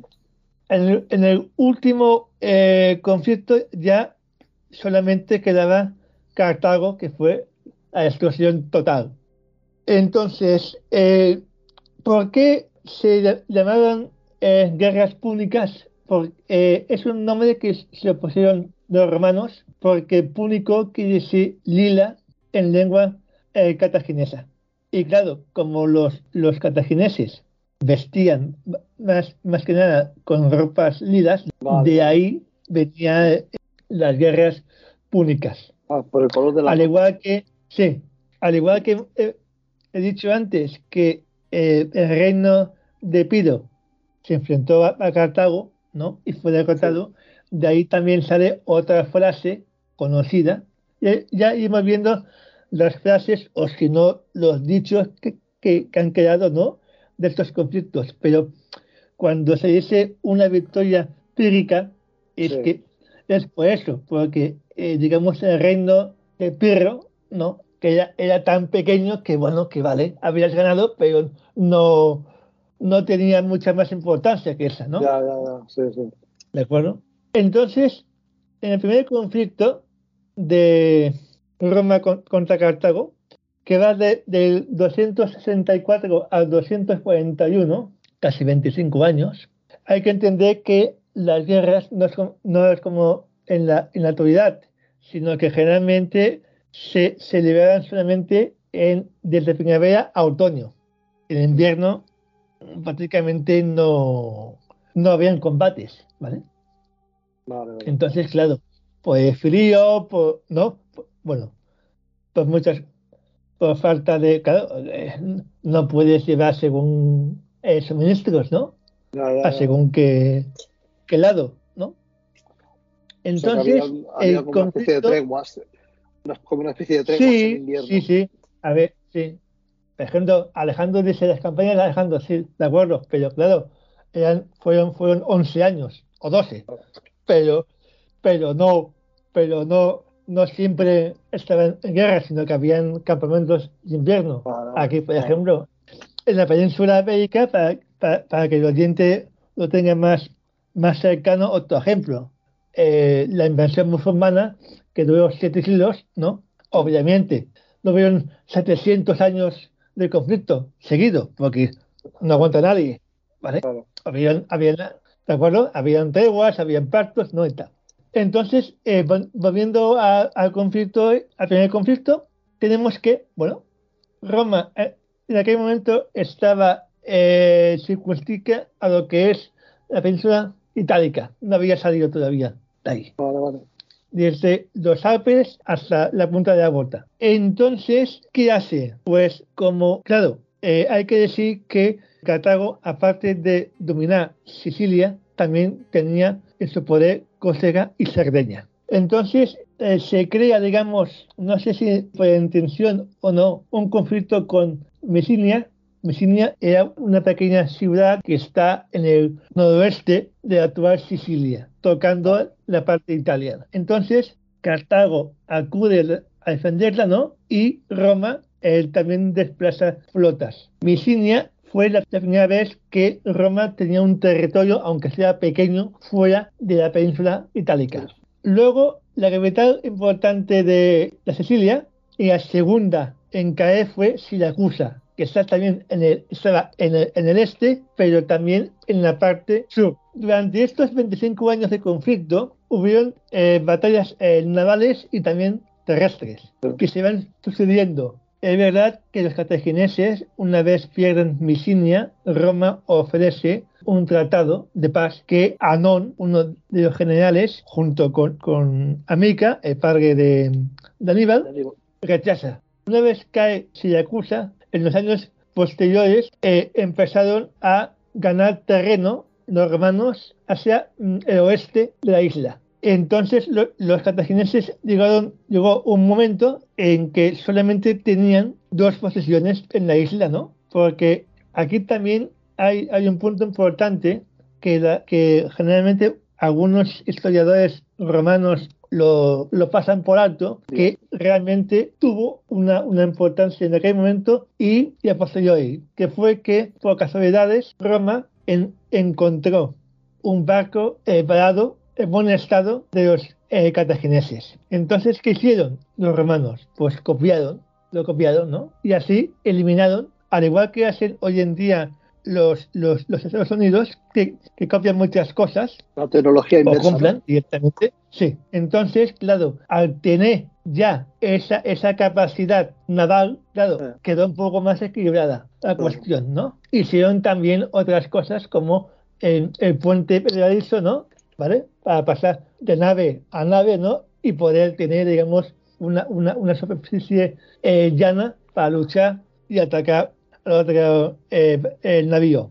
O sea, en definitiva, Entonces- que, si, que si los romanos tenían alguna ventaja, perdón, los cartagineses tenían alguna ventaja eh, por la parte naval con Roma, a partir de ese encuentro de esa nave, las cosas se pusieron bastante más equilibradas Sí, y, Sí. y los romanos ya empezaron a tomar un poco más, no ventaja, pero sí, ventaja. al menos equi- equilibrar, sí, bueno, Sí. ventaja, porque ya por tierra Sí. eran superiores. Sí, sí. Entonces, cuando eh, Cartago, ya al final de ese conflicto, en el 245-242, por ahí, ya empieza a perder la guerra, ¿no? Entonces, encarga a Mica que vaya a intentar contener el avance romano en la isla. Y sobre todo que mantenga las dos ciudades que todavía eran de Cartago. Una era Libea y otra era Trapane. Entonces, estas dos ciudades, sí, Amica, como era rápido, ¿no? Era muy rápido, logra hacer, eh, causar muchas bajas a enemigos, pero claro, no puede contar que está la ventaja romana y finalmente él decide, bueno, Cartago decide rendirse, ¿no? Y pactar lo que se llamaba la paz de o el tratado de Lutacio, por el cual Roma impone el pago durante 10 años a Cartago de unos 310 eh, talentos de plata, así como que deje todas las posesiones que tenga en la isla de Sicilia. Y así termina el primer conflicto. Y entramos en el periodo de entreguerras de 241 a 218, en el cual Cartago, al verse que ha perdido Sicilia y al tener que pagar el tanto, tanto di- dinero a Roma, se ve forzada a conseguir otros territorios que le puedan eh, suministrar ese, ese dinero ¿no? que, le, que le hace falta. Y es cuando pone los ojos en, en la península ibérica de las minas de plata y encarga a los, los básidas, a América Barca, a su yerno y cuñado también, Aldrúbal, el bello, y los acompaña Aníbal, que tenía nueve años, y montan una, una expedición hacia lo que es- dicen que desembarcaron en el natural Cádiz. Sí. más o menos. A partir de allí, eh, conquistaron ¿no? gran parte de lo que es el territorio ¿no? a base de años eh, de lo que es la península ibérica. Claro, por un lado, aquí hay que decir una cosa importante. De, de las figuras históricas, Aníbal, aquí hay una, hay una cosa que eh, dicen que está en, para meter miedo ¿no? a los niños romanos, pero se dice que una vez eh, llegan a, a la península ibérica, los América hace jurar odio ante, de- ante un altar de Mercar, ¿no? que una, una deidad cartaginesa, a su hijo Aníbal, odio eterno a los romanos. Eso no se sabe si fue cierto o no, pero lo que es cierto es que a partir de, ese momento eh, Aníbal vivió solamente por ese fin, por esa causa. Todo lo que hizo en esos 50 años que vivió de más fue eh, acabar, intentar acabar con Roma. Antes he dicho que Alejandro el tercero de Macedonia, el grande, conocido, no, no disponía de Estado. De hecho, aquí hay un apunte importante que veremos. Digamos que es un conflicto que se, se traslada hasta, hasta los días de hoy. Grecia no deja entrar en, en la Unión Europea a Macedonia justamente por eso, porque no, no lo considera como un Estado. Pues sí que dura. Dicho esto, sí, sí, sí, sí, sí, sí, sí, sí. He dicho esto, digamos que aquí he sacado ese dato de contexto histórico, ¿no? Porque al igual que cuando Amica muere, el comandante en jefe cartaginés es Asdrúbal el Bello, que dura dos años hasta que muere también, y es cuando Norman, Norman eh, nombran eh, las tropas a Aníbal con 26 años. Y entonces ahí empieza, digamos, eh, para, para, un cartaginés, Aníbal era como un Alejandro para los macedonios. E incluso tiempo después decían que Aníbal era el Heracles, el Hércules romano, el Heracles griego, ¿no? Y su archienemigo, como veremos romano, con ello Escipión, tenía, digamos, o decían que era Júpiter, ¿no? Para compensar, más o menos, ¿vale? Como aquí, como ahora han habido el cristiano y el Messi, ¿no? El bicho el cristiano y el Messi no sé qué, el otro, ¿no? Sí, sí. Pero lo mismo, ¿no? Bueno, sí, ¿vale? Pero el público Cornelio Escipión también era, era africano también, ¿verdad? A ver, el nombre de africano se lo pusieron cuando arrasó Cartago y ganó la batalla de Sama. Al derrotar a Aníbal, mm. le pusieron ese apodo, digamos, ¿no? El africano. Bueno, pues eh, el territorio, eh, cuando Iberia en aquel momento estaba dividida en dos partes. Una, digamos, se, eh, se fundó Cartago Nova Cartagena actualmente, ¿no? Era la capital, digamos, la otra capital de los cartagineses. Y entonces el, el territorio en manos de Cartago era como si hiciésemos una, una diagonal desde Cartagena hasta el Ferrol, actual Galicia. De allí al sur, y Portugal incluido, ¿no? Era también territorio cartaginés. El norte con capital Sagunto era romana. Se hizo un, tratado, ¿no? Para que ambas potencias no estuviesen, estuviesen a la par, ¿no? Entonces, en el año 218, Aníbal, sabiendo que si atacaba eh, eh, Sagunto, que hoy en día la, está tocando, el segundo está, tocando Valencia, actual Valencia, y la ruina, yo he estado hace, hace, hace muchos años, estuve, y las ruinas actualmente de, lo que es Sagunto es, es tipo medieval. Sí, queda un poco de, del Sagunto, digamos, romano, para que me entiendas, pero muy poco, muy poco, prácticamente nada. Entonces, Aníbal eh, decide eh, atacar Sagunto sabiendo que si, si toma Sagunto se iniciaría otro conflicto con Roma. Y la idea de, Aníbal es eh, muy sencilla, llevar la, guerra a territorio romano. Otro ejemplo, dejando de lado si fue una, una falsa bandera o no, lo del 11S, lo que hizo Bin Laden es importar la, guerra a Estados Unidos, ¿no? Ya que Estados Unidos exporta guerras, pero nunca importa. Pues Aníbal dice, vale, es muy peligroso, los Alpes, lo que tú quieras, pero yo me la juego, ¿no? Y tenía la convención que si pudiese luchar en Italia, sería mucho más fácil derrotar a Roma. Entonces, eh, parte, eh, Aníbal tenía dos hermanos, Magón y Aldrúbal. Deja en lo que es Iberia al, mm, con la condición que de aquí unos años envíe dos, dos o tres expediciones a Italia, porque eh, Aníbal, según los, los estudiosos, dice que no, no, tenían la certeza que con la gente que llevaba cuando se fue de, de no podía derrotar a Roma, necesitaba refuerzos, obviamente. Y con él parte, aparte de otros generales, su hermano Magón.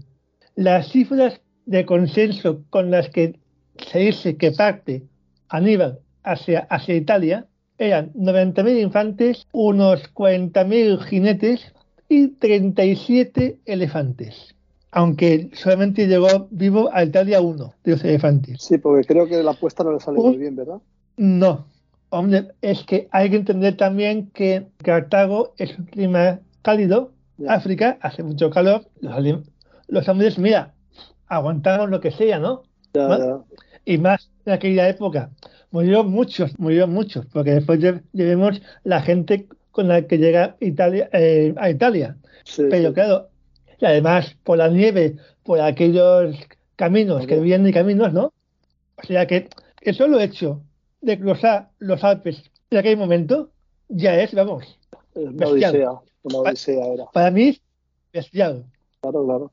En, emprende el camino hacia Italia y pasa el Ebro, cruza los Pirineos, cruza el Ródano, lo que es Francia, y se especula que la intención de Aníbal era cruzar los Alpes por, la, por el paso más eh, cercano a la costa. ¿Por qué? Para, para evitar eh, justamente el frío.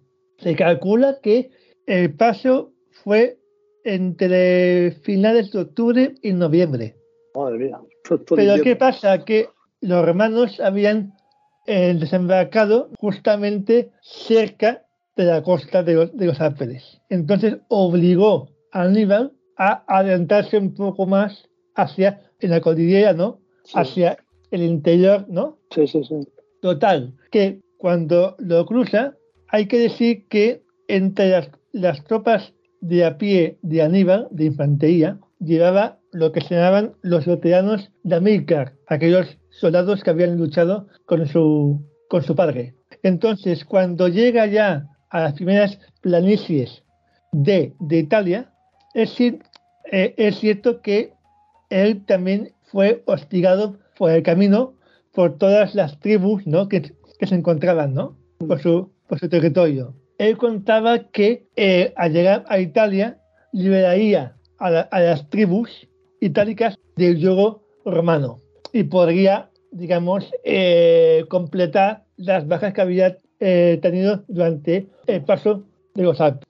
Cosa que no fue así hasta que no venció en dos batallas. Resulta que eh, las, las fuerzas de Aníbal son 26.000 infantes, 4.000 jinetes y un solo elefante. Con estas fuerzas tiene que derrotar en tres años, a medida que va- van descendiendo, en las tres grandes batallas que Aníbal libra en Italia. Hay que entender que Aníbal estuvo 15 años en Italia. Las tres grandes batallas fueron en el 217 la de Río Trevia, que está, digamos, en el norte, por donde podrías situar eh, Venecia. Eh, año siguiente, en el, en el 2017, logra en el, en el lago Trasimeno otra victoria. Y la más famosa, la que ha quedado para la historia, es la del año dos-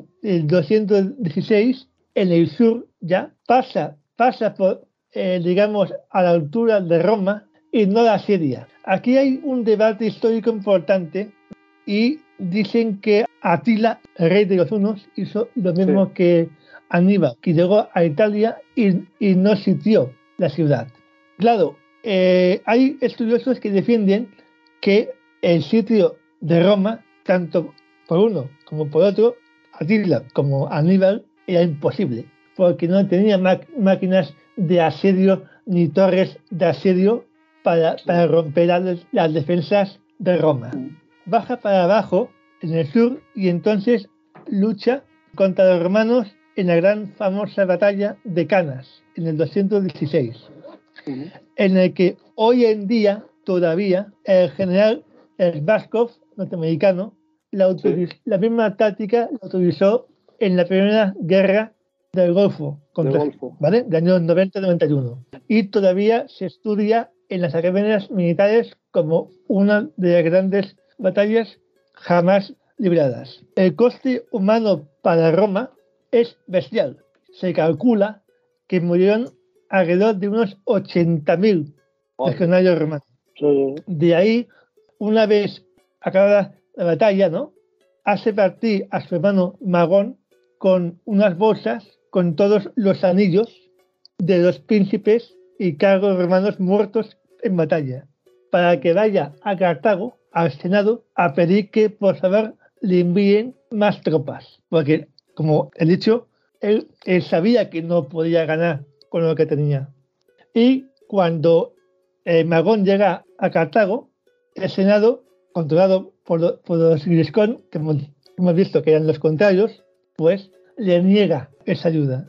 Entonces, eh, Magón vuelve a Italia con su hermano y, mientras tanto, en el otro escenario, el otro hermano, Ardúbal, lucha contra los, los escipiones, porque los, los escipiones, una vez no, no han podido eh, evitar que Aníbal entre en Italia, van, van a intentar eh, que, no, que no reciba refuerzos de ella.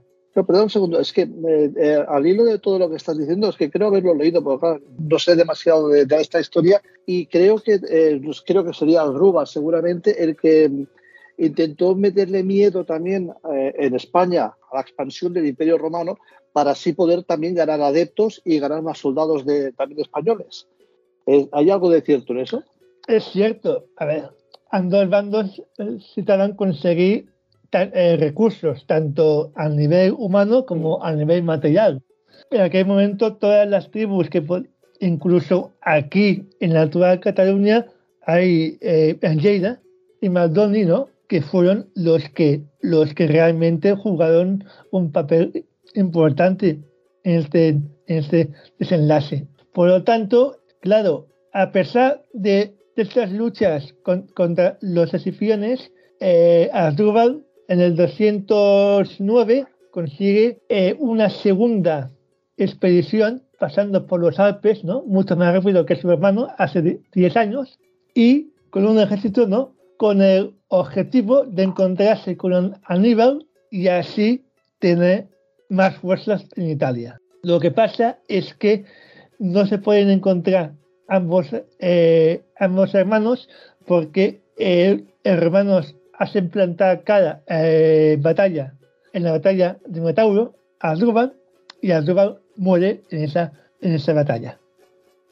Por lo tanto, a partir de ahí es, digamos, el principio del fin de Aníbal en Italia. Porque a pesar que sí, él, él sigue siendo una amenaza, porque cuando después de Canas, la frase que todo el mundo ha oído, seguro, Aníbal a puertas, Aníbal en puertas, eh, corre por Roma.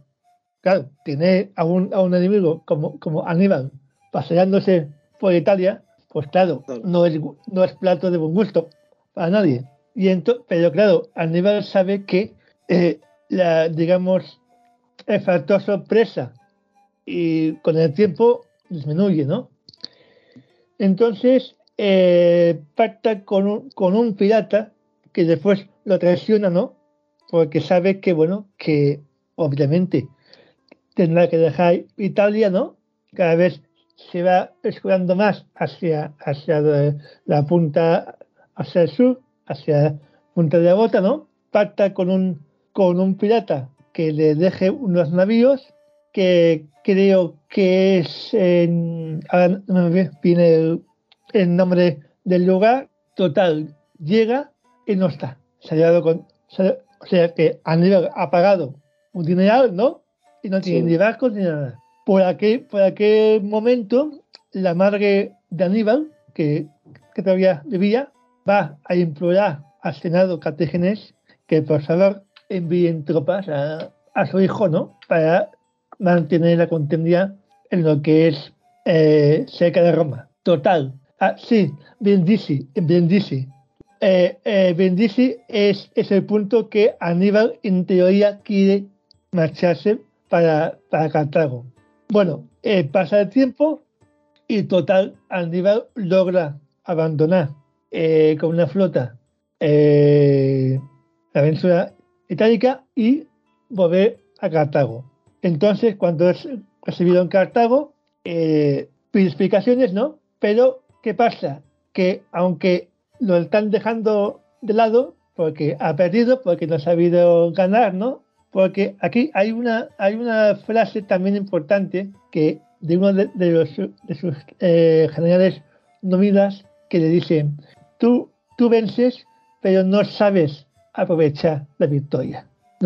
No, sabes aprovechar la ventaja que, tienes. Lo está imaginando hasta que eh, divisan que Escipión desembarca en, en Cartago. Y claro, eh, el Senado pide por saber que Aníbal eh, se enfrente en la batalla de Sama en, el 202, que es la batalla que acaba eh, la Segunda Guerra Pública. Aníbal acepta el, reto. Antes de la batalla es, la primera vez y única vez que eh, eh, coinciden en persona Escipión y, y Aníbal, se entrevistan, ¿no? Y Escipión niega la paz a Aníbal, ¿no? Porque lo que eh, destruir. La batalla de Sama, que son las lagunas de Sama que están cerca de Cartago, las pierden los, eh, los, cartagineses. ¿Por qué? Porque el factor de los, elefantes, que sí tenían elefantes otra vez allí, los romanos ya habían aprendido cómo contrarrestarlos, ¿no? Y entonces no, no tiene efecto. Total que Aníbal eh, huye va, va, va pasando por diferentes reinos, Bitinia, por ejemplo, y Cartago firma un, un tratado de, de, paz, ¿no? Que tienen que pagar 123.000 talentos a, Roma, ¿no? Y eh, Roma exige la cabeza de Aníbal. Durante un tiempo, Aníbal, que ha perdido, aparte ha perdido mucho, ha perdido un ojo en Italia, tiene 63 años y eh, está en Betinia, pero intenta escaparse. Durante un tiempo lo, eh, logra, pero es, rodeado ¿no? en una chabola, en una, en una casa, ¿no? y antes de ser apresado vivo por los hermanos, se toma el veneno que siempre lleva con él y muere, para no dar, digamos, el... Sí, sí, para no dar su, orgullo a torcer. Sí, ¿de acuerdo? Prefiere, prefiere, suicidarse antes que lo capturen. Entonces entramos en la segunda, en, el segundo ya periodo entre, entre guerras, en que, bueno, digamos que es la antesada de la, de la, de la destrucción de Cartago. Porque, a ver, Roma ya controla todo lo que es el Mediterráneo y por tanto él no tiene la capacidad de Cartago de, de intentar hacerles eh, sombra. Pasan 50 años hasta que, bueno, Roma, eh, claro, aquí hay una cosa que siempre la República Romana, y Imperio también, nunca intervenía en un conflicto sin que no hubiese una, un casus belli, una causa, ¿vale? Suficientemente para que mm, el, el, Oriente entienda unos argumentos de peso. para poder entrar. Entonces, este caso Belis es más o menos provocado, lo que podría ser hoy en día una, una pasada eh, bandera. Sí. Roma, Roma ataca un punto, digamos, bajo el control de, de Cartago. Cartago ya ha pagado esos 123.000 talentos a Roma y claro, no está, digamos, ligada. Y entonces en línea, ¿no? que es el punto que, que, hace ver que ataca Roma, es, es el, detonante para que se declare otra vez el conflicto armado. Pero este conflicto dura tres años apenas, porque Cartago puede salir un poco más allí de lo que es la ciudad, pero no mucho más allí. Mm. Total que eh, el cónsul de ese año romano sitia Cartago Cartago reside, eh, resiste, perdón, pero al expirar el consulado, que dura un año.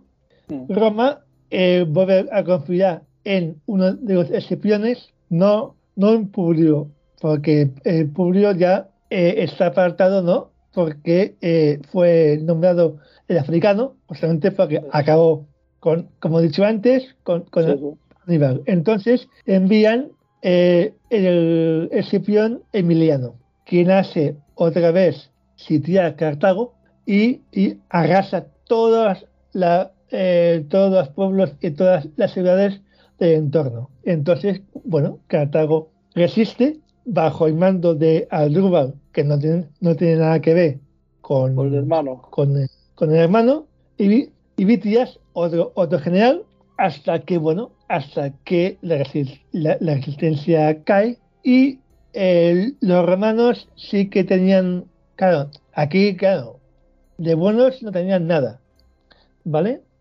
No, no voy a poner otros calificativos, ¿no? Pero, eh, ¿por qué? Eh, los, los romanos entendían que si sitiaban una ciudad y esa ciudad se rendía, vale, entraban y, y- y no, y, no, y no hacían mucho, mucho daño. Pero una ciudad resistía mucho, a la que entraban ya era una, una desbandada. Había Mataron a mujeres, a niños, ancianos. Dice que duró el saqueo de, Cartago siete días.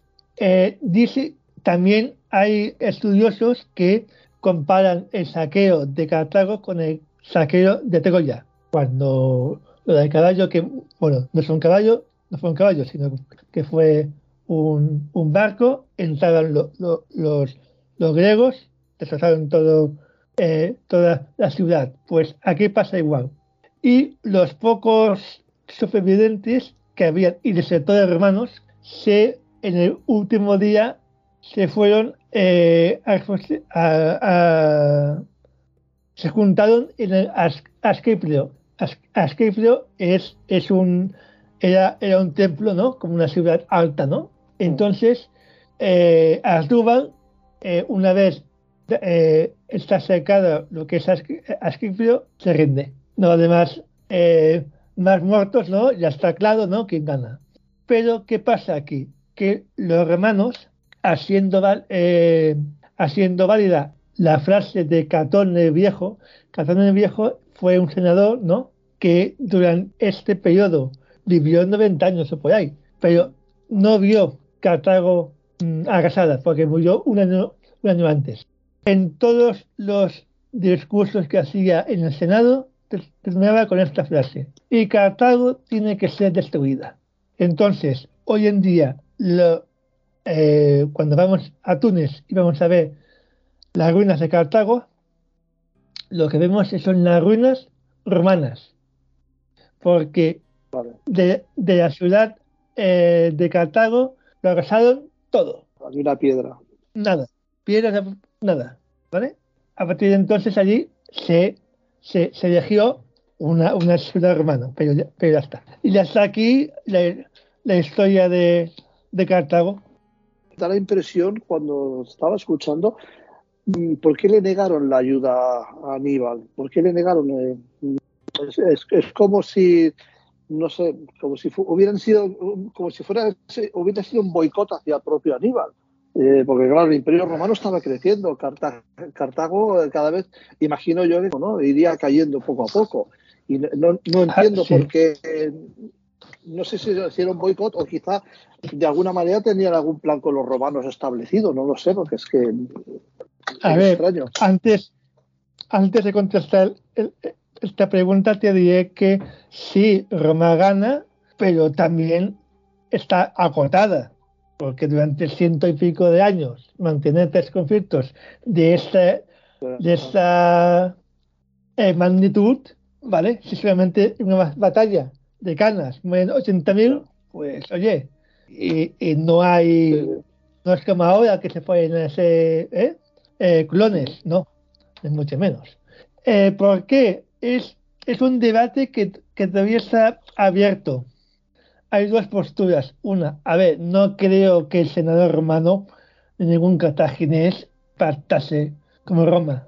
Lo que sí es que, al igual que eh, había pasado en Roma, las, las guerras civiles, por ejemplo, sin llegar a este extremo, ya hemos dicho que, el Senado eh, cartaginés estaba dividido en dos facciones. Entonces, quizás lo, los Griscon eh, llegaron a pensar, si cae el bando contrario, seremos no- nosotros quien se, eh, el gobierno, ¿no?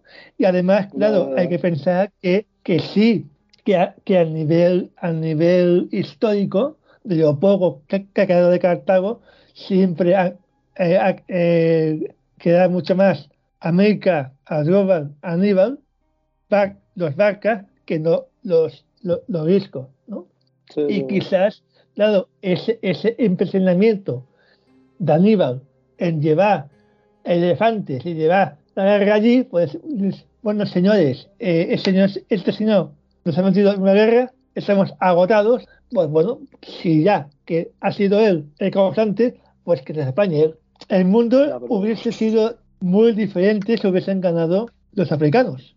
No sé si, claro, en aquel momento...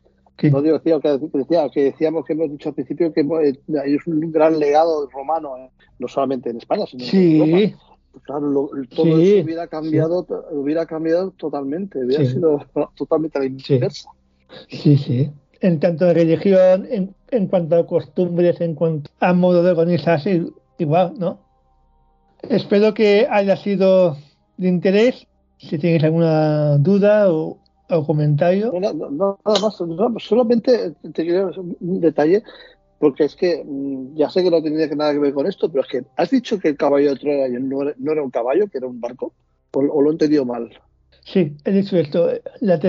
A ver, el caballo de Troya, y no, no hablo de las novelas de Pérez Reverte, ¿no? Ya, ya, ya. Sino que, que se utiliza mucho, ¿no? Para tener. A ver, también aquí hay que decir que un troyano a nivel informático, cuando es al revés realmente, el troyano eh, defendía lo del caballo porque históricamente los troyanos y los pueblos que estaban con ellos no eran tontos. Y a ver, lo de la peste, ¿no? Cuando los, los griegos hacen aquella jugada de si hostia, los han tocado la peste, muerto mucho, han dejado muchos caballos, ¿no? Y se han ido, ¿no? Claro, y dejan aquel armatoste de caballo, a ver, no tiene ningún, ningún sentido. Si, si tienes una peste, ahí, coge una cosa que está ahí. Es como si hoy, con el, hace tres años, con el COVID, coges tú, tú qué sé, un árbol que está en la calle que está lleno de, COVID, una cosa que está llena de COVID, y la a meterla, ¿vale? En tu casa. a tu casa. No tiene ningún sentido, sí, ¿no? Claro. Lo del barco tiene, tiene más sentido porque, claro, eh, Troya era, era, era, era un paso de hecho, el origen de, Troya, eh, la guerra de Troya, para mí y para muchos estudiosos, no es Helena, no es, no es por una mujer, sino que es porque fue un enclave de aquella época ¿no? Eh, comercial de primer orden. Entonces, claro, el puerto este, pues bueno, si tú dejas ahí un barco entre tantos que tienen, no se nota. No se da cuenta. Y entonces, pero si se puede entregar, ¿vale? tiene más lógica. Lo que pasa es que queda, queda más poético en la figura del caballo de madera. Queda más... Sí, pero claro, al nivel, si lo piensas bien, no, no tiene sentido. No, no, no, no sé, tiene, tiene, mucho más sentido, la verdad. No, lo que pasa es que me ha llamado mucho la curiosidad, porque como siempre decimos el caballo de Troya, incluso ya es una expresión sí, el caballo de Troya, todo, yo por lo menos me imaginaba que realmente era un caballo. Pero no, es muy interesante, pero esto, si acaso lo guardamos y lo para, para otra, en otra ocasión podemos hablar de la guerra de Troya, que también es otro tema muy interesante. No sé, ¿qué te parece? De acuerdo, pues muy bien. Háblanos un poco de, tus libros, ahí, donde se pueden comprar y todo. Mis libros se pueden comprar en, en, Amazon, ¿no? Bajo el título Miradas al pasado de, un Vicente incierto. Es, es una trilogía de, de 40 relatos por volumen que abarca desde tiempos antiguos a tiempos modernos. Historia, amor, relaciones eh, sociales, políticas, eh, conflictos, eh, vivencias y bueno, y son relatos cortos que se leen rápido y estoy seguro que a más de uno no le gustarán todos, pero sí a alguno le gustará. Está en, en, Amazon y en el en formato ebook para blanda. Pues muy bien, eh, Israel. Eh, la verdad que ha sido súper interesante. Yo me lo he pasado genial. Sabía algunos detalles, pero la verdad que hemos ampliado mucho y bueno, a mí, a mí por lo menos me ha gustado mucho y espero que a nuestros, seguro que a nuestros oyentes también les va a gustar. Muchas gracias a ti y espero que, que los oyentes hayan, hayan, si no han disfrutado, hayan sido eh, ¿vale? Israel, eh, como siempre, un placer que estés en Crónicas Herméticas otro día más. Y pues nada, pues nos vemos prontito.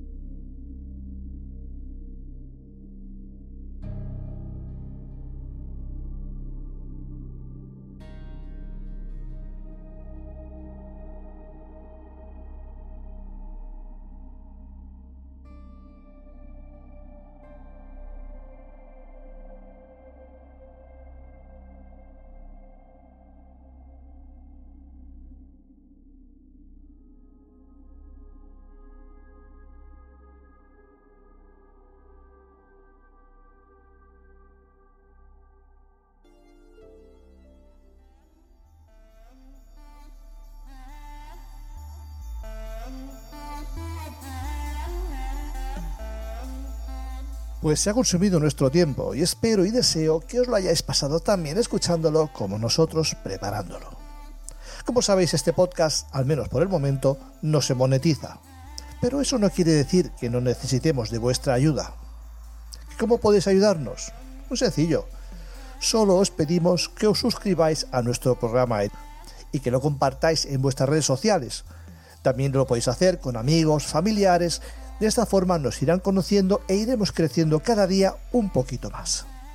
También nos ayudáis mucho las estadísticas dando un like o si preferís llamarlo un me gusta en dichos programas. Y por último, teniendo un feedback con vosotros. Mediante comentarios en la plataforma, ya que es indispensable saber qué opináis de lo que os gusta y de lo que podemos mejorar de todo lo que cabe para ir perfeccionando poco a poco este humilde podcast. En fin, sin nada más que deciros, os mando un saludo a todos, que tengáis felices y propicios días y nos oímos dentro de 15 lunas.